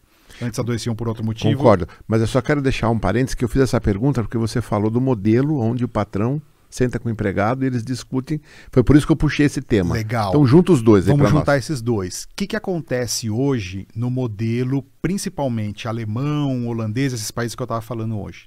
Ele é altamente regulado. As leis de trabalho elas são altamente protecionistas e você tem uma entidade que lá chama Works Council, que é o Conselho dos Trabalhadores que tem que aprovar, dizer que sim ou que não, que alguma coisa pode fazer. É a Justiça do Trabalho. Não, não, não. Não? É um Works Council formado por trabalhadores. É um sindicata sindicatão. É mais pesado que um sindicato. Porque o sindicato, o cara é eleito, ele fica lá no sindicato, ele tem salário. O Works Council é assim: nós dois trabalhamos na mesma empresa, só que eu sou membro do Works Council. Então, uma vez por mês, eu tenho uma reunião com os outros funcionários e até de outras empresas para ver se eu aprovo, reprovo ou preciso de alguma intervenção na companhia. Eles têm quase poder de Estado. E eles são funcionários. Então é alto. Por exemplo, empresas americanas, vou compartilhar um exemplo que é público, eu trabalhava nessa empresa americana, a gente estava fazendo uma, um outsourcing, a gente estava terceirizando uma determinada área da organização para uma empresa terceira. Os membros do Works Council nesses países precisaram ver o projeto antes, debater sobre o projeto e votar se isso seria válido para o país deles na Alemanha ou não. Se eles falam não, eu terceirizo o resto do mundo e não terceirizo lá. Não pode, não pode mandar embora. Você tem, por exemplo, uma estabilidade para mandar alguém embora, se não é por baixa performance, por erros evidentes, de que às vezes eu preciso de seis meses de aviso prévio. Você tem licença paternidade de seis meses. Paternidade. Então não importa quem pariu a criança, quem é o pai, quem é a mãe, licença parental de seis meses. Nasceu, vai ficar seis meses em casa. Os dois, o pai e a mãe. Por quê? Porque não dá para contratar uma babá. Porque a babá ganha o equivalente a uns 35 mil reais aqui. É impossível. Não, não, você não, não, não existe. A, a, o achatamento da, da, distância entre quem ganha mais e quem ganha menos é, é, é super intenso. Então é muito mais igualitário mas existe a possibilidade dentro da lei do colaborador chegar para o empregador e falar assim: olha, de, dos, do próximo ciclo, no próximo semestre, eu vou trabalhar às segundas, terças e quintas e na quarta-feira só depois do almoço. E eu estou só te informando. Contrate alguém para os horários que eu não vou estar aqui. O salário é reduzido proporcionalmente, tem alguns benefícios que passam a não ser pagos, etc. Mas essa é a regra do jogo mas, Mas é, é, unilateral assim? Quer dizer, o, o, o, funcionário tem direitos e o patrão tem que aceitar o tempo inteiro? Não, o, o empregador tem os seus direitos também. Mas dentro do set de direitos que foi combinado para aquele empregador, ou que foi combinado naquele setor, um dos direitos é o do trabalhador falar quantas horas ele tem disponível para trabalhar. E é feito um contrato em cima disso. É claro que ele não pode falar assim, ah, semana que vem eu venho só na terça, tá? Semana que vem eu... Não, não é assim. Ele precisa fazer um aditivo contratual, isso vai ser revisado, isso vai, vai ter uma vigência que, por determinado tem, tempo. Tem que ser aceito pelo empregador, ou não? Depende. Ou é goela abaixo? Depende. Tem uns que é goela abaixo, tem determinadas coisas. Desse, desse exemplo que eu trouxe, por exemplo, de, de ficar dois dias fora, etc., isso aí precisa ser de comum acordo. Certo. E se o empregador fala, não, não tem como, eles podem negociar sobre o meio termo, mas o empregador também pode procurar a Justiça do Trabalho ou pode procurar o Works Council para falar assim: olha, não está viável para mim, preciso de ajuda aqui. A lei me fala que eu posso negociar. O meu empregador está intransigente. E não tem essa do empregador bater na mesa e mandar o cara embora, não. É, eu acho que muito poder para qualquer um dos lados, na minha opinião. Eu não gosto. Desbalanceia. É, desbalanceia. Desbalanceia. O que, que aconteceu com a reforma trabalhista agora, aqui no Brasil? Cara, você pode ter uma empresa sem ter um funcionário. Você pode terceirizar tudo. Você pode jogar jornada intermitente.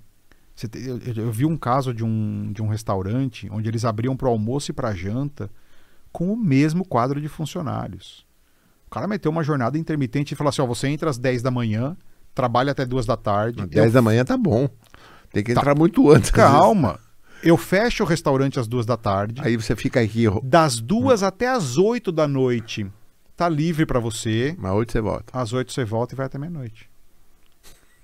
Cara, isso não é vida. Lógico. Isso não é vida. Pagando salário mínimo. Jogando a gorjeta por dentro, abatendo da gorjeta a taxa do cartão de crédito que o cara pagou a gorjeta no cartão.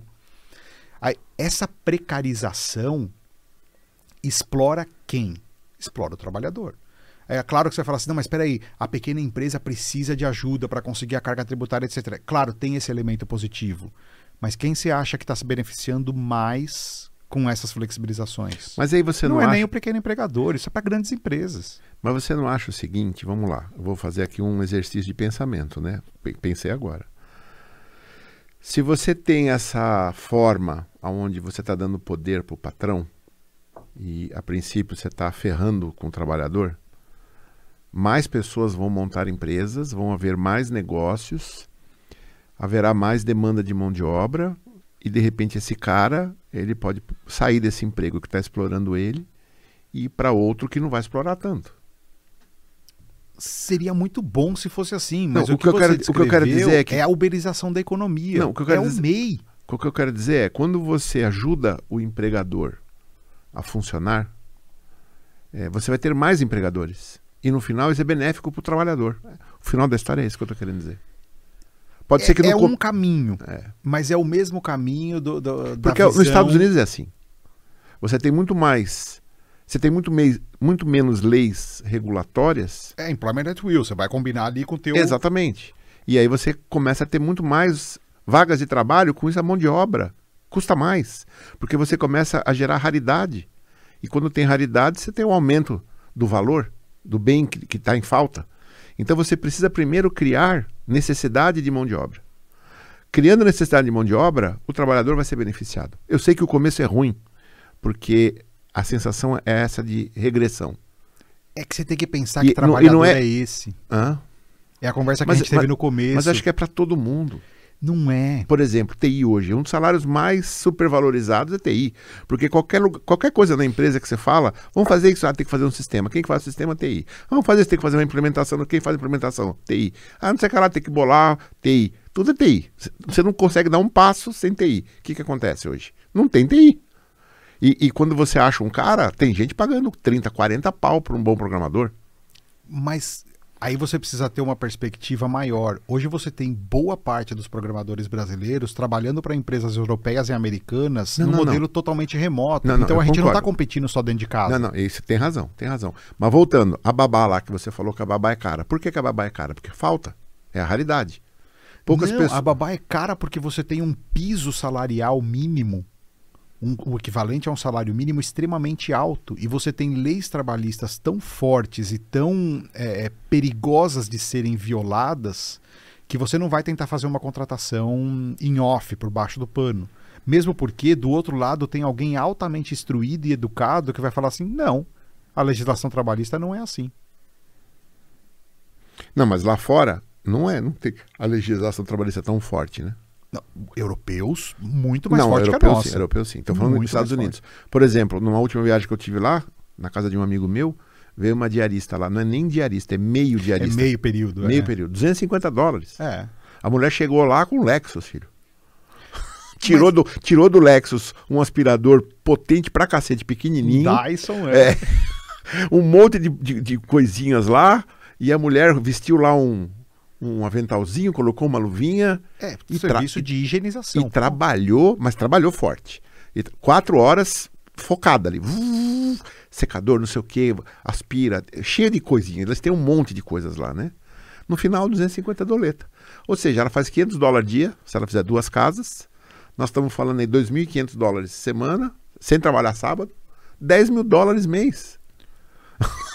Limpando casa, 50 conto. É Aqui. interessante, mas ela tem o 401k, que é o plano de aposentadoria deles? Não, ela não tem. Não, não, só estou querendo dizer que... Ainda é um subemprego. Mesmo em valores Sim. presentes, é um valor muito mais expressivo, é claro, porque você tem uma economia que funciona muito próxima do plano emprego, você tem Não, a economia tem- mais você- avançada Você do tem mundo. gente lá que não faz 10 mil dólares mês, estudado. Sim, sim, tem bastante gente.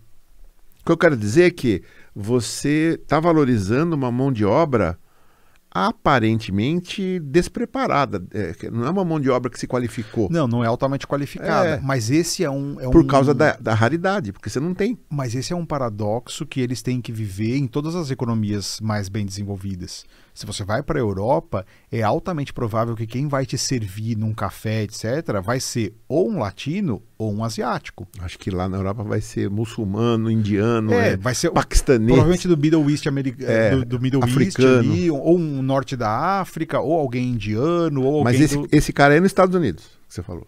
Não, na Europa também. Grande parte. Sul-americano, você está vendo lá bastante? Tem, tem, É? tem. Por quê? Porque esses, essa camada de serviços ou de, de trabalhos onde exige-se muito pouco do intelecto, onde se tem muito menos liberdade, é uma camada que eles não querem operar. É uma Sim. camada que eles preferem não operar. E como é uma economia altamente desenvolvida, é possível você escolher não operar isso. E é possível você, você ter uma acesso à educação de Você se qualidade. dá o luxo, né, de... E você fala, não, eu vou trabalhar com TI, eu não vou ser bartender. Ou, eventualmente, você vai falar assim, eu vou ser bartender por dois anos. E eu não vou ganhar muito menos do que ganha o profissional de TI. Sim, Porque está muito próximo. sim. Essa Mas não lá, é né? a nossa realidade. A Sim. nossa realidade é, É porque de um aqui- trabalho É, por- é precário. porque aqui nós temos muita, muita mão de obra nesse nível. É, é porque é um trabalho precário, um sistema educacional quebrado, falido, que não forma um cidadão pensante, um sistema de qualificação técnica precário, escasso, onde é difícil conseguir vaga, é difícil progredir, e você tem as pessoas vivendo muito próximo da linha da pobreza. Hoje, dado de 2016 do IBGE, 40,6% das famílias brasileiras são chefiadas por mulheres. É. Só que a mulher ganha 22% menos que o homem. Em qualquer recorte que você faça. Pega só base, pega gerentes e diretores. A mulher ganha quase um quarto a menos que o homem. E você tem quase metade das casas sendo sustentadas por mulheres. Por isso que eu falo que a inclusão paga. A inclusão se paga sozinha, porque a hora que você traz mais mulheres, você traz mais pretos e pardos para dentro da empresa, você qualifica, seja por cota, seja por inclusão forçada, você remunera, isso está dentro da economia. Isso faz a economia inteira girar. Principalmente se houver investimento em educação e investimento em formação de competências diferenciadas. O problema é, a gente não está fazendo isso na velocidade que a gente precisaria fazer para chegar em níveis, euro- níveis europeus ou níveis americanos de, de formação. Tem uma jornada. E dentro dessa jornada, a gente vai tomar um tropeção, porque a geração está mudando os seus valores de novo. Essa geração que é muito mais inclusiva, etc., ela está mudando, ela está ela tá se relacionando com o trabalho de forma totalmente diferente. E a gente que trabalha em recursos humanos não está acompanhando. Você não está acompanhando. Você senta para conversar com muitos profissionais de RH, a, a visão ainda é muito de tentar usar o desfibrilador no modelo fordista de trabalho. Que assim, não, mas esse cara precisa ficar aqui mais tempo. Seu amigo, esse cara não precisa ficar mais tempo. Ele vai trocar de emprego a cada dois, três anos. Ofereça a porcaria dos empregos para ele. Tenha um marketplace interno. Trabalhe com idas e vindas. Funcionário bumerangue que a gente brinca. Pense a sua força de trabalho com um alto turnover. Pense a sua força de trabalho, ah, de trabalho multigeracional. Enquanto você estiver olhando só para o jovem das faculdades A, B e C, etc, etc, a conta não vai fechar. Ao mesmo tempo, você tem um envelhecimento populacional com menor taxa de fecundidade da população, que nos próximos 20 anos você vai ter cada vez menos jovens no mercado de trabalho e cada vez mais pessoas envelhecendo no mercado de trabalho. E aí abre um outro problema que, que tira o sono do RH, que é o que, que eu faço com a sinistralidade do meu plano de saúde? Porque a empresa assumiu essa função do Estado. O Estado não provê um plano de saúde adequado. Então a empresa provê. Quase toda empresa praticamente oferece um plano de saúde. O que, que acontece com o plano de saúde? Funcionário mais velho custa mais, tem mais recorrência muitas vezes. Até porque nos primeiros 40 anos da vida é, dele. É algo parecido com o que acontece na Previdência também, né? Na Previdência também. Essa conta não vai você fechando. Fica sustentando aí os. Nesse caso, ele ainda é produtivo, né? Mas só que ele está custando mais caro. A média É, subiu, né? Você pega, você- olha a principal fonte de renda das regiões do Brasil, o- o- o- a região sul, que é um dos, das regiões menos populosas, 19% dela vive de pensão. 19%, por- é um quinto da população sul, do sul inteiro vivendo de pensão. Mas aí é o governo do Estado. Governo federal, Certo. Estado. Ma- Mas é um ponto que você olha e fala assim: quem que está pagando isso? Isso vem de É. imposto, isso vem de Sim, tributo, sim. isso A vem de gente. dívida externa. Isso vem da economia funcionando direito. Só que se você está precarizando o trabalho, precarizar trabalho desacelera a economia.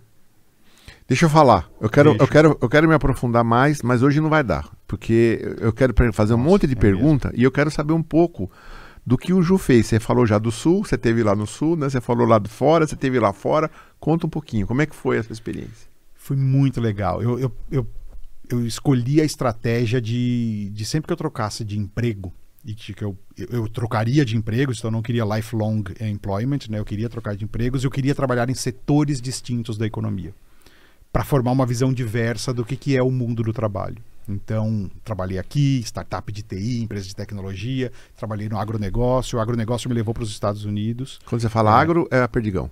Não, quando eu falo agro, eu tô falando da ADM, Archer Daniels Midland, que é uma empresa Fortune 50, uma das 50 maiores empresas da Fortune do mundo. É uma empresa que fatura aí hoje, acho que na casa dos seus Ah, 70 é verdade. bilhões é verdade. de Eu lembrei dólares que você. mais de 120 anos de história. É, e essa empresa foi onde eu tive a oportunidade de trabalhar num projeto de diversidade que aquilo sim faz impacto.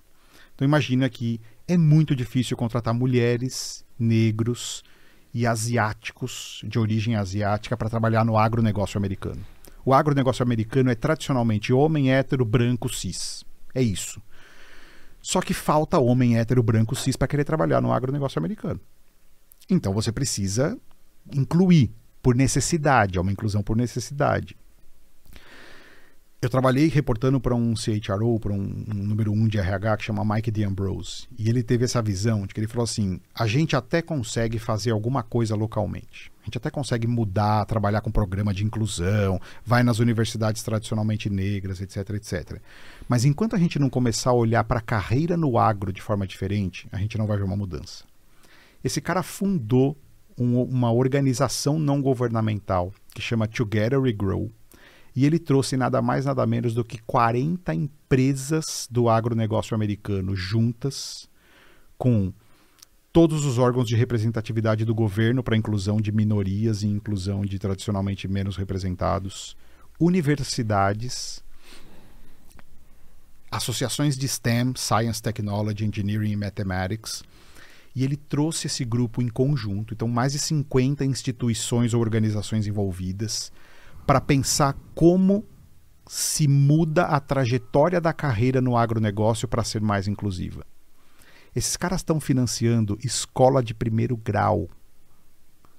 E eles estão dentro da escola ajudando as crianças a perceberem que sim, existe uma carreira muito bacana para elas no agro. Esses caras estão ajudando estudantes mulheres a progredir em estudos de ciências. Mas isso não vai de encontro, não é ao encontro, de encontro, né? A tudo que você falou agora, que a carreira está sumindo. Não, é pelo contrário. Imagina, eu te- hoje eu sou uma empresa e eu tenho dificuldade de contratar mulheres para trabalhar no agro. Não, eu acho super lindo isso que você está falando. Esses caras estão, eles estão investindo desde já nas meninas de 9, 15 anos, na, na comunidade negra de várias regiões para falar assim: quando vocês tomarem a decisão da universidade de vocês, que vai acontecer daqui seis, sete anos, não tomem uma decisão enviesada de que o agro não é para mulher. Vocês precisam ter contato, e aí esse contato passa por programa de mentoria, passa por financiar feiras educacionais, passa por viagens, passa por reforma de escola, passa por ofertar cursos técnicos, passa por formar centros acadêmicos dentro dessas comunidades, para falar assim, reconheçam que o agronegócio simplesmente pode ser uma carreira para você Entendi, é só uma... É, é, olha para mim, olha para mim, não me esquece. A gente tem algumas iniciativas aqui no Brasil de programadores, de Programe Como Uma Menina, Programe Como Uma Mulher, acho que chama. Nossa. Code Like a Girl que é basicamente assim: a gente incentiva mulheres a serem, a se formarem, a conhecerem lógica de programação. Muito provavelmente você não vai trabalhar para mim. Você tem 14 anos. Eu estou te ensinando programação agora, mas quando você tiver 25, você vai ser uma programadora. A gente vai fechar esse gap. Porque se eu não fizer algo agora, quando você tiver 25, você já trabalha no varejo. Você já tem um salão de beleza. Você já trabalha na área de finanças. Você já foi para RH. Você não foi para programação. E eu preciso de gente que seja fluente em lógica de programação. Então, olha a visão desses caras lá na frente. Assim, eu não vou resolver o problema de agora. Eu vou investir durante 15 anos numa geração para que esta geração veja o agro como uma possibilidade de carreira. Entendi. E esta geração Entendi. vendo isso, isso desenrola. Muito legal. Modelo de trabalho totalmente diferente do brasileiro. Esses caras não têm o trabalho como um eixo de vida é intercalado a vida e o trabalho ao mesmo tempo. Vou falar para você uma experiência que eu tive lá na Austrália. Você lembra que eu fui para lá? Uhum, né? Lembro, lembro. Nós estávamos numa reunião, altos executivos, deu cinco horas. Todos eles levantaram e foram embora. Eu tenho que buscar meu filho na escola. Eu estava no meio da minha apresentação. no meio. E o cara falou: amanhã a gente continua. Mas é tipo assim, dá um desespero neles foi difícil eles darem tempo de dar tchau e saírem. E meio que eu fiquei assim, quase que não ficou ninguém me acompanhando, porque o que ficou, puta, vou ter que ficar depois das cinco. É assim, Provavelmente era o único que não tinha que buscar o filho na escola, porque eles vão, eles buscam o filho na escola, dá comida, vai tomar banho, coordena, etc. Oito horas da noite, tá todo mundo online. Não, mas é, mas o que eu quero dizer, um o que eu quero dizer é o seguinte, no dia seguinte, eu tive que falar. Eu falei, gente, o que, que aconteceu ontem? Por que, que você eu, tipo, falei alguma coisa que eu não. Porque na hora eu me senti mal. Eu falei, como assim? Todo mundo sai de repente no meio da minha apresentação? Então, que falta de respeito. O cara falou, não, Marcelo, não tem nada a ver com você. Você não conhece a regra dos 888? Eu falei, não. Ele falou, então você vai naquela praça ali, olha lá, vai naquele outro lugar. Aqui, ah, vem aqui. Vários lugares na Austrália tem isso, 888. 8 horas para o trabalho, 8 horas para o descanso, 8 horas para o lazer. É. Todos eles estavam no barzinho à noite. Os barzinhos lotados. E ficaram lá até altas horas. Só que no dia seguinte, 8 horas, eles têm que estar na empresa. E é dedicação. Não, e, e não pode atrasar. Com o mesmo respeito que eles têm para ir embora, eles têm para chegar na hora. Não tem desculpa. E você começa a funcionar. Eu vivendo lá, eu comecei a funcionar nesse modelo. Então, assim. Então, você também viu isso? Eu vi isso também. Mas nos Estados Unidos? Nos Estados Unidos. Mas por outros motivos. Não era pro, pro, pro barzinho, mas a vida familiar ela tem uma importância muito grande. Então, assim, o, o, papel do esporte na educação das crianças é fundamental. Os pais têm que participar, não tem alternativa. Então, assim, você chama o cara para fazer um churrasco no sábado? Não dá, tem jogo de soccer da minha menina de 6 anos de idade. Tá, não vai, né? Imagina, tem que ir. Ela vai jogar futebol até os 16. Eu vou em todos os jogos porque é formador do caráter dela. É formador da forma como ela Não, se relaciona. Não, o esporte lá é muito forte, né? É Isso é muito, muito forte. bonito. E você vê vice-presidentes que falam assim, gente, 5 e 15, desculpa, preciso buscar minha filha na escola, a gente continua amanhã ou eu respondo esse meia-noite. E acabou a conversa. Não existe a submissão ao trabalho. Uhum. E mesmo assim, esses caras estão lidando com um bicho que chama Great Resignation. Um monte de gente está falando assim, quer saber? Tchau, eu vou para casa para sempre. Eu estou me demitindo. Sem ter nada em vista. Simplesmente porque esse ambiente está tóxico.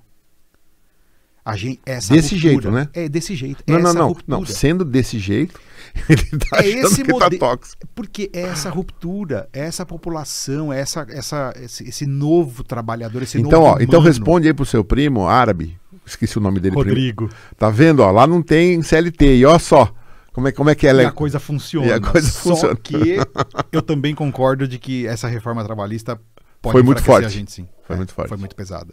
E, e, e acho que ela, os, os danos que ela vai causar para nossa comunidade não vão acontecer no curto prazo. Eles vão acontecer no médio e no longo prazo. Eles vão acontecer nos arranjos. Eles vão acontecer Você na- não acha que poderia existir? Porque o que acontece? A gente é muito. O brasileiro, ele é muito dependente do Estado. Tipo, eu não quero pagar minha previdência. Deixa que eu faço. Eu não, eu não Eu preciso. não quero ou eu não posso? Não, eu ganho é, é. 1.300 reais por mês e vou pagar como a é, previdência? é. Outra coisa, lei do trabalho. E se existisse, imagina que tem um escritório que ele se especializa em criar para o, o funcionário boas, bons contratos de trabalho. De modo que ele vai ter a flexibilidade de sentar com o patrão e acordar, mas ele tem atrás dele alguém que o orienta para que ele faça isso de uma maneira correta. Porque o que acontece hoje é, engessado do jeito que está, o patrão é obrigado muitas vezes a tomar uma série de decisões. Por exemplo, você não pode retroagir num benefício. O que, que acontece? Você não dá aquele benefício naquele mês que você poderia dar. Por quê? Porque depois isso incorpora, não posso voltar para trás. Então você tem uma série de engessamentos que no final acaba prejudicando o colaborador. Então eu sou super a favor de defender o colaborador, super. Mas eu sou totalmente contra o, o grande engessamento. É, então eu seria a favor de diverge. ter, eu seria a favor de ter bons escritórios. E aí o que acontece? O colaborador vai pagar para esse escritório, sei lá, durante seis meses um valorzinho que ele que tiver dentro do porque ele vai ter vários trabalhos, vai ser mais do mesmo, entendeu? Para ele vai ser meio que uma coisa corriqueira e ele vai sentar com o empregador do lado do empregado e vai falar: você vai, vai pede isso, pede isso, pede isso. Não dá. Putz, você, quando você quer esse emprego? Eu quero muito. Então alivia aqui, mas não alivia aqui. Sabe, eu acho que o, o- colaborador já sente falta. Ele não sabe negociar. Por quê? Porque ele nunca negociou. Assim como muita Sim, gente não, sabe não. fazer previdência. Por quê? Porque nunca fez. Porque o Ah. governo faz para mim. Agora volta para esse desempregado de 42 anos e bota esse cara na frente de um empregador com 11,5% de taxa de desemprego e fala: vai, negocia. Então ele, ele o que vai. esse cara ele, tem na mão para negociar? ele vai no limite que ele acha que dá. E qual a chance desse limite ser melhor da condição precária que a gente já tem hoje? Você sabe como surgiu o salário mínimo?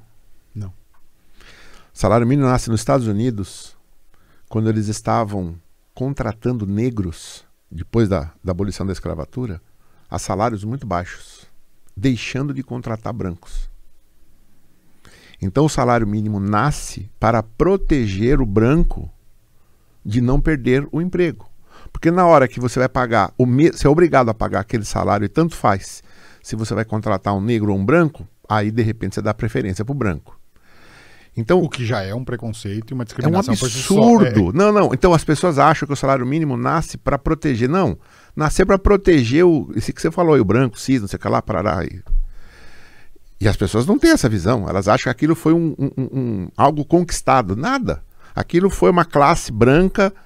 É, é, preconce... Não sei se é preconceituoso o termo, porque o preconceito estava na cabeça do outro que contratava.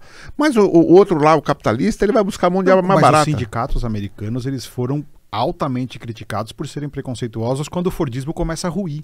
Porque o que acontece? A hora que começa a balançar e tem fábrica indo para a China, fábrica indo para os tigres asiáticos, para a América Latina, sobram menos empregos. Quem que o sindicato prioriza? O homem branco. Ele fala: não, não, se eu tiver que montar uma força de trabalho para essa fábrica, que antes era de 600, agora Cara, é de isso, isso, 400, isso para mim dá até nojo. ele fala, É uma tira coisa- as mulheres, tira os imigrantes, e eu fico com a- E é por isso que o trabalho começa a invadir a comunidade como um todo. Eu fico com os mesmos que partilham aí as idas às igrejas comigo, eu fico com a mesma comunidade, com o namorado da minha filha, coisa... essa comunidade mais fechada, discriminatória. Então os sindicatos eles começam a perder poder ali. Porque fala, peraí, mas o sindicato não era para representar a classe? Você criou duas classes. Você criou a classe número um e a classe número dois, que é meio que a turma da emergência. Que quando o, o, o jogo aperta, é a turma que você deixa de lado. Isso é um dos fatores determinantes para os unions americanos começarem a perder força.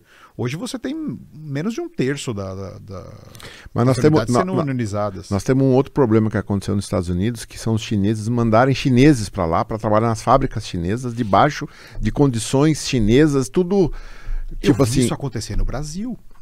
O estaleiro que eu trabalhei tinha um- uma série de profissionais japoneses expatriados, porque ele era controlado pela Mitsubishi, mas ele também tinha algumas linhas de produção que trabalhavam com o estaleiro chinês. Os trabalhadores chineses, assim, você precisava mandar parar, você precisava desligar o- o- a energia das máquinas de solda, porque senão esses caras trabalhavam 16 horas por dia. Mas é, não sei se você viu, tem um filme na Netflix que mostra Eu isso. Eu não vou É lembrar que faz fábrica, bastante. é, É, o fábrica cara fazia vidro lá, no final ele teve que começar a flexibilizar, no fim a fábrica começou a dar prejuízo. Ele teve aí que acontece, ele não conseguia fazer os americanos trabalhar no ritmo dos chineses, ele começou a trazer chinês, chinês, chinês, chinês, a fábrica começou a dar lucro de novo. E- mas aí ele, tava, ele não estava ofertando todos os EPIs, equipamentos de proteção individual, ele não estava seguindo as regras, e aí você começa a ter sindicatos americanos que meio que colocam uma pressão para falar assim: olha, você pode até trazer o funcionário chinês, mas é sobre leis e regras americanas. É, é isso mesmo. E aí essa pressão achata de novo a produtividade dele. É a velha luta, né? Não tem jeito. Não tem jeito. Eu, eu- só para terminar, vou falar a minha opinião, depois eu quero que você termine falando a sua também, mas a minha opinião sobre a CLT, a, a reforma trabalhista, é que nunca acharemos um modelo que vai ser 100% bom. Todos os modelos tar- trarão problemas. Então a gente tem que optar pelo mal menor. Aquele problema que no todo mais resolve do que prejudica. Então a lei trabalhista tirou pro- é, direitos dos trabalhadores? Tirou. Mas por outro lado, desta forma, é mais fácil haver mais emprego. E a longo prazo, mais emprego é bom para o trabalhador. Então é assim que eu entendo. Não tá bom? Não tá bom. Mas eu não sei o que, que é o bom. Acho que não tem o bom. Eu concordo com acho que não tem o bom. É, um, um dos estudos também do professor Anderson, que eu já citei antes, ele fala: se tem uma coisa que uma estrutura, um modelo, ela vai ser 100% fiel, é que ela vai falhar. E ela vai ser, ela vai ser furada. Qualquer estrutura, qualquer, porque conceitualmente o ser humano é dialético. Então sempre vai ter alguém que vai ter um ponto de vista distinto, que Sim, vai discordar exato, e que vai é. buscar um outro ponto. E se você for ouvir, cara, aquele cara tem razão. No começo você fala, ah, não concorda. Só que você começa a ouvir, você fala, nossa, entendi o ponto de vista dele. No, no fundo, se você ouve quase que qualquer pessoa, é lógico, se alguém está falando muita besteira, É, mas, muitas pessoas estão. Um, se você vai entender o ponto de vista, você vê razão no que ela Você você falando. fala, eu te escuto, eu É, consigo ser, eu é. consigo vestir os seus sapatos É, e exato, ser empático exato, e, entender o teu ponto, de vista, vista. e entender. É, o- da onde eu, eu divirjo contigo?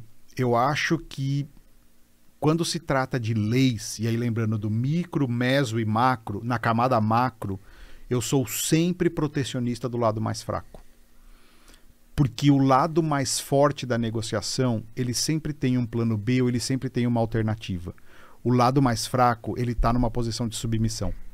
E eu acho que quando você pensa em leis trabalhistas, você, por default, optar pela flexibilização, você impôs ao lado mais fraco de que ele vai perder.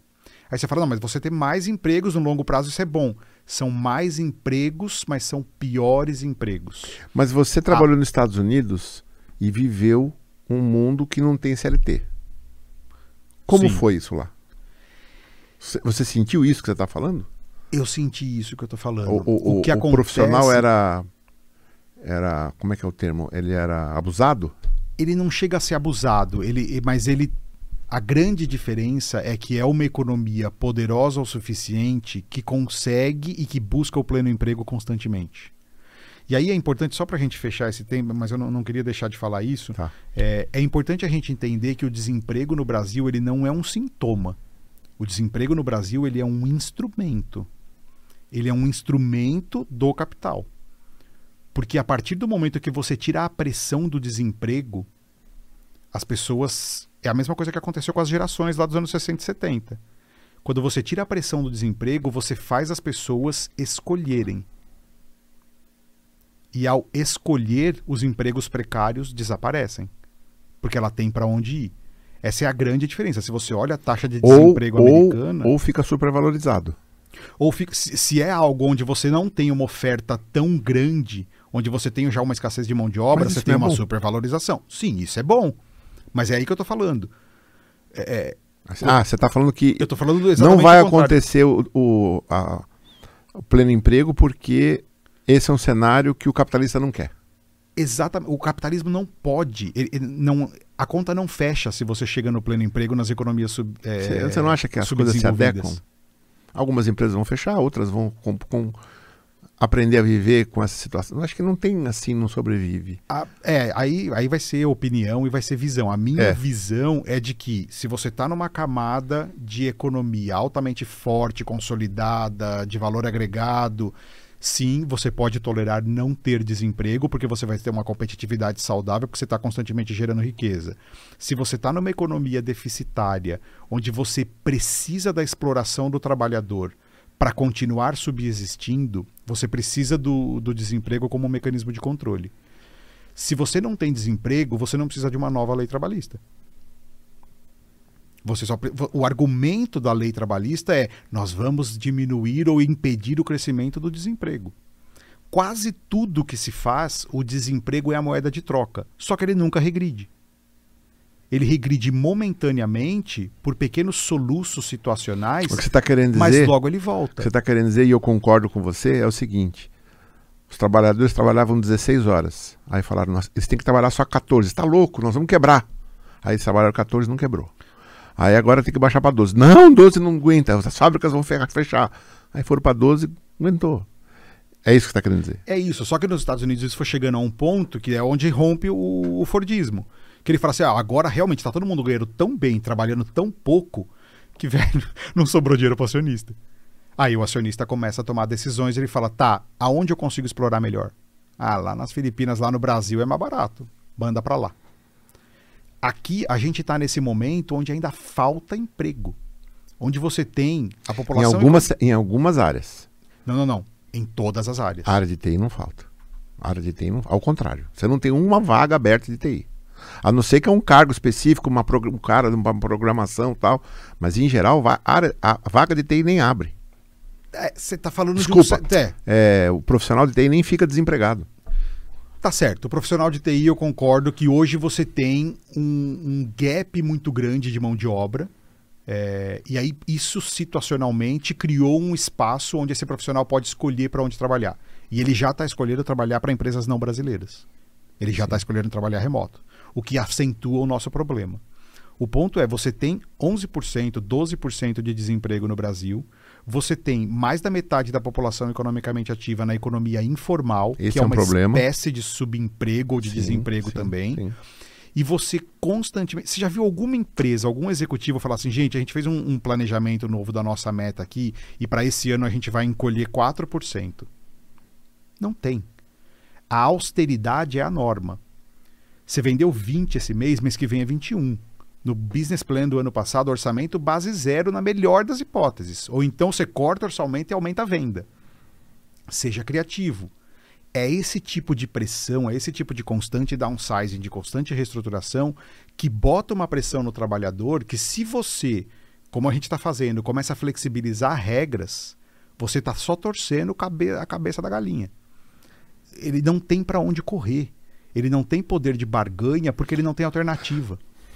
Não, eu entendo. E Entende? Eu Por entendo. isso que a minha escolha, se falasse, você é o legislador, eu falo, protege o trabalhador. O capital vai achar uma forma. Se você protege o capital, o trabalhador não tem para onde. No fim do dia, ele precisa morar, vestir e comer. Sim. E hoje a gente não está conseguindo nem prover isso para grande parte da população. Sim. Então, qualquer flexibilização, você só está aumentando o risco.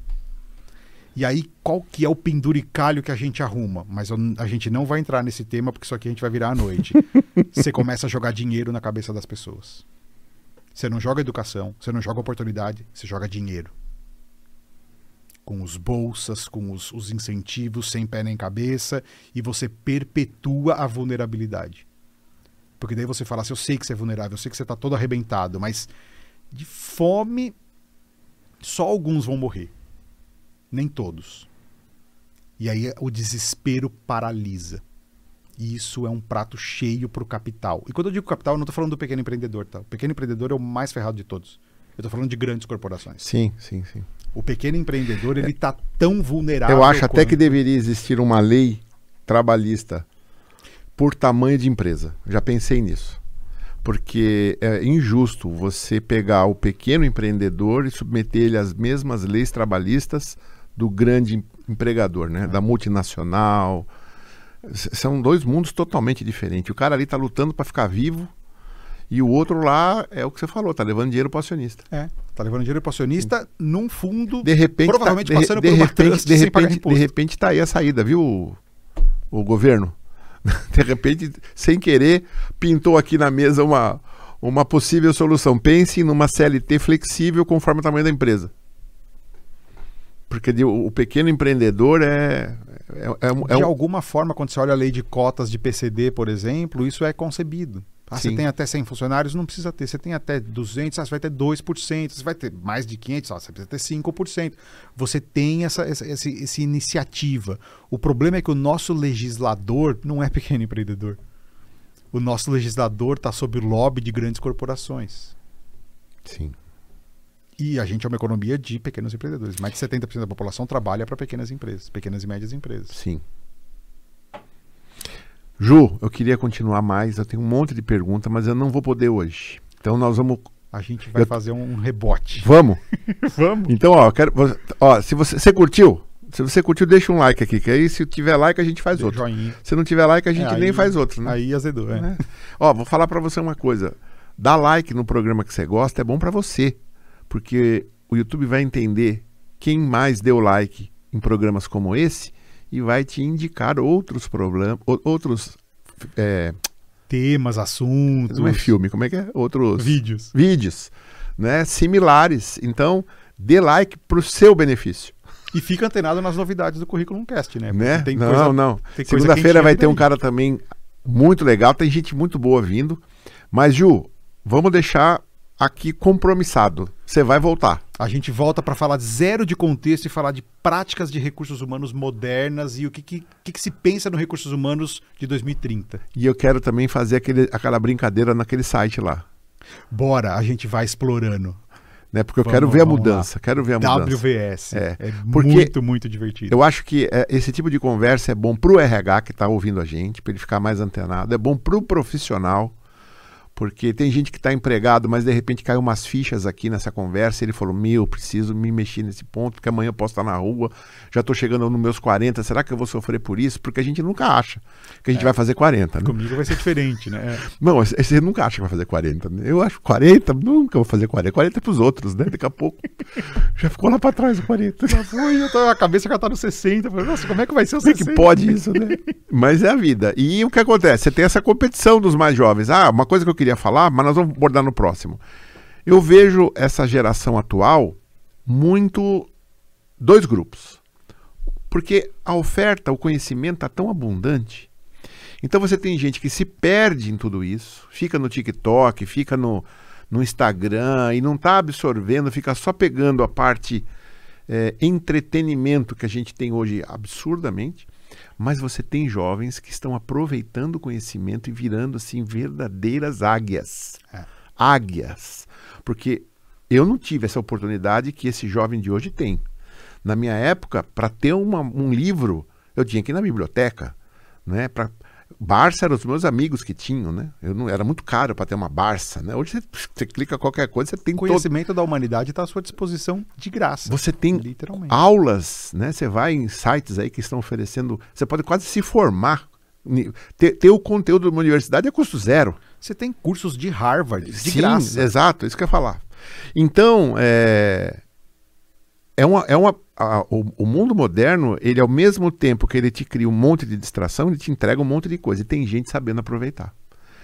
Então, eu estou vendo alguns jovens aí que eu, tô- eu fico abismado com a alta intelectualidade, competência, capacidade, dinamismo, visão com tão pouca idade.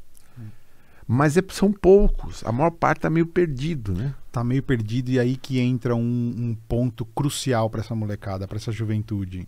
A gente precisa dar mentoria para eles. E a mentoria não é ensinar a fazer, É simplesmente, eu gosto de usar a analogia da mentoria é, de uma autora que chama Egli, que ela fala que o, o mentor é o gigante que põe o aprendiz no ombro e simplesmente obedece os seus passos. Então, assim, do alto daquele gigante, aquele aprendiz pode ter uma visão completa. De novo, o ponto de vista é só uma vista a partir de um ponto. Você coloca ele num outro ponto de vista e fala para onde a gente vai. Não tenta guiar ele. Não, mas só a... mostra os caminhos. Isso, ele, ele, vendo a coisa daquela altura, o mundo dele a é hora outro. que ele passa da casca do, não, do, do rios de 30 segundos. A hora que você tirar ele do ombro, ele já não é mais gatinho, o mesmo. É, e fala assim: olha, tem tudo isso ali. A hora que você põe no chão, ele fala: nossa, mas eu vi um negócio ali longe que eu preciso ir lá buscar é, é esse cuidado, é esse ensinar a criança a andar de bicicleta, sabe? Que você vai ali do lado, não vai cair. Mas eu não vou segurar, porque se eu segurar, ela nunca vai ter equilíbrio. Esse é o poder da mentoria que eu acho que a gente usa muito mal e porcamente no Brasil. E eu vi exemplos de mentoria absurdos dos Estados Unidos, em todas as áreas de conhecimento, em esporte, mentoria emocional, mentoria educacional, mentoria profissional. A gente não usa mentoria. A gente quer ser professoral. Tem uma diferença muito grande aí.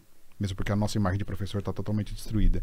Cena do próximo capítulo. Deixa eu falar sobre isso também. maravilhoso, maravilhoso. Gente, muito obrigado aí pelos likes, né? 13 pessoas assistindo a gente agora. Vem aumentando programa a programa, que legal. legal. Muitos comentários aqui. Vou falar rapidinho aqui, ó. Rodrigo Árabe, ó, Rodrigo Árabe de novo aqui, ó.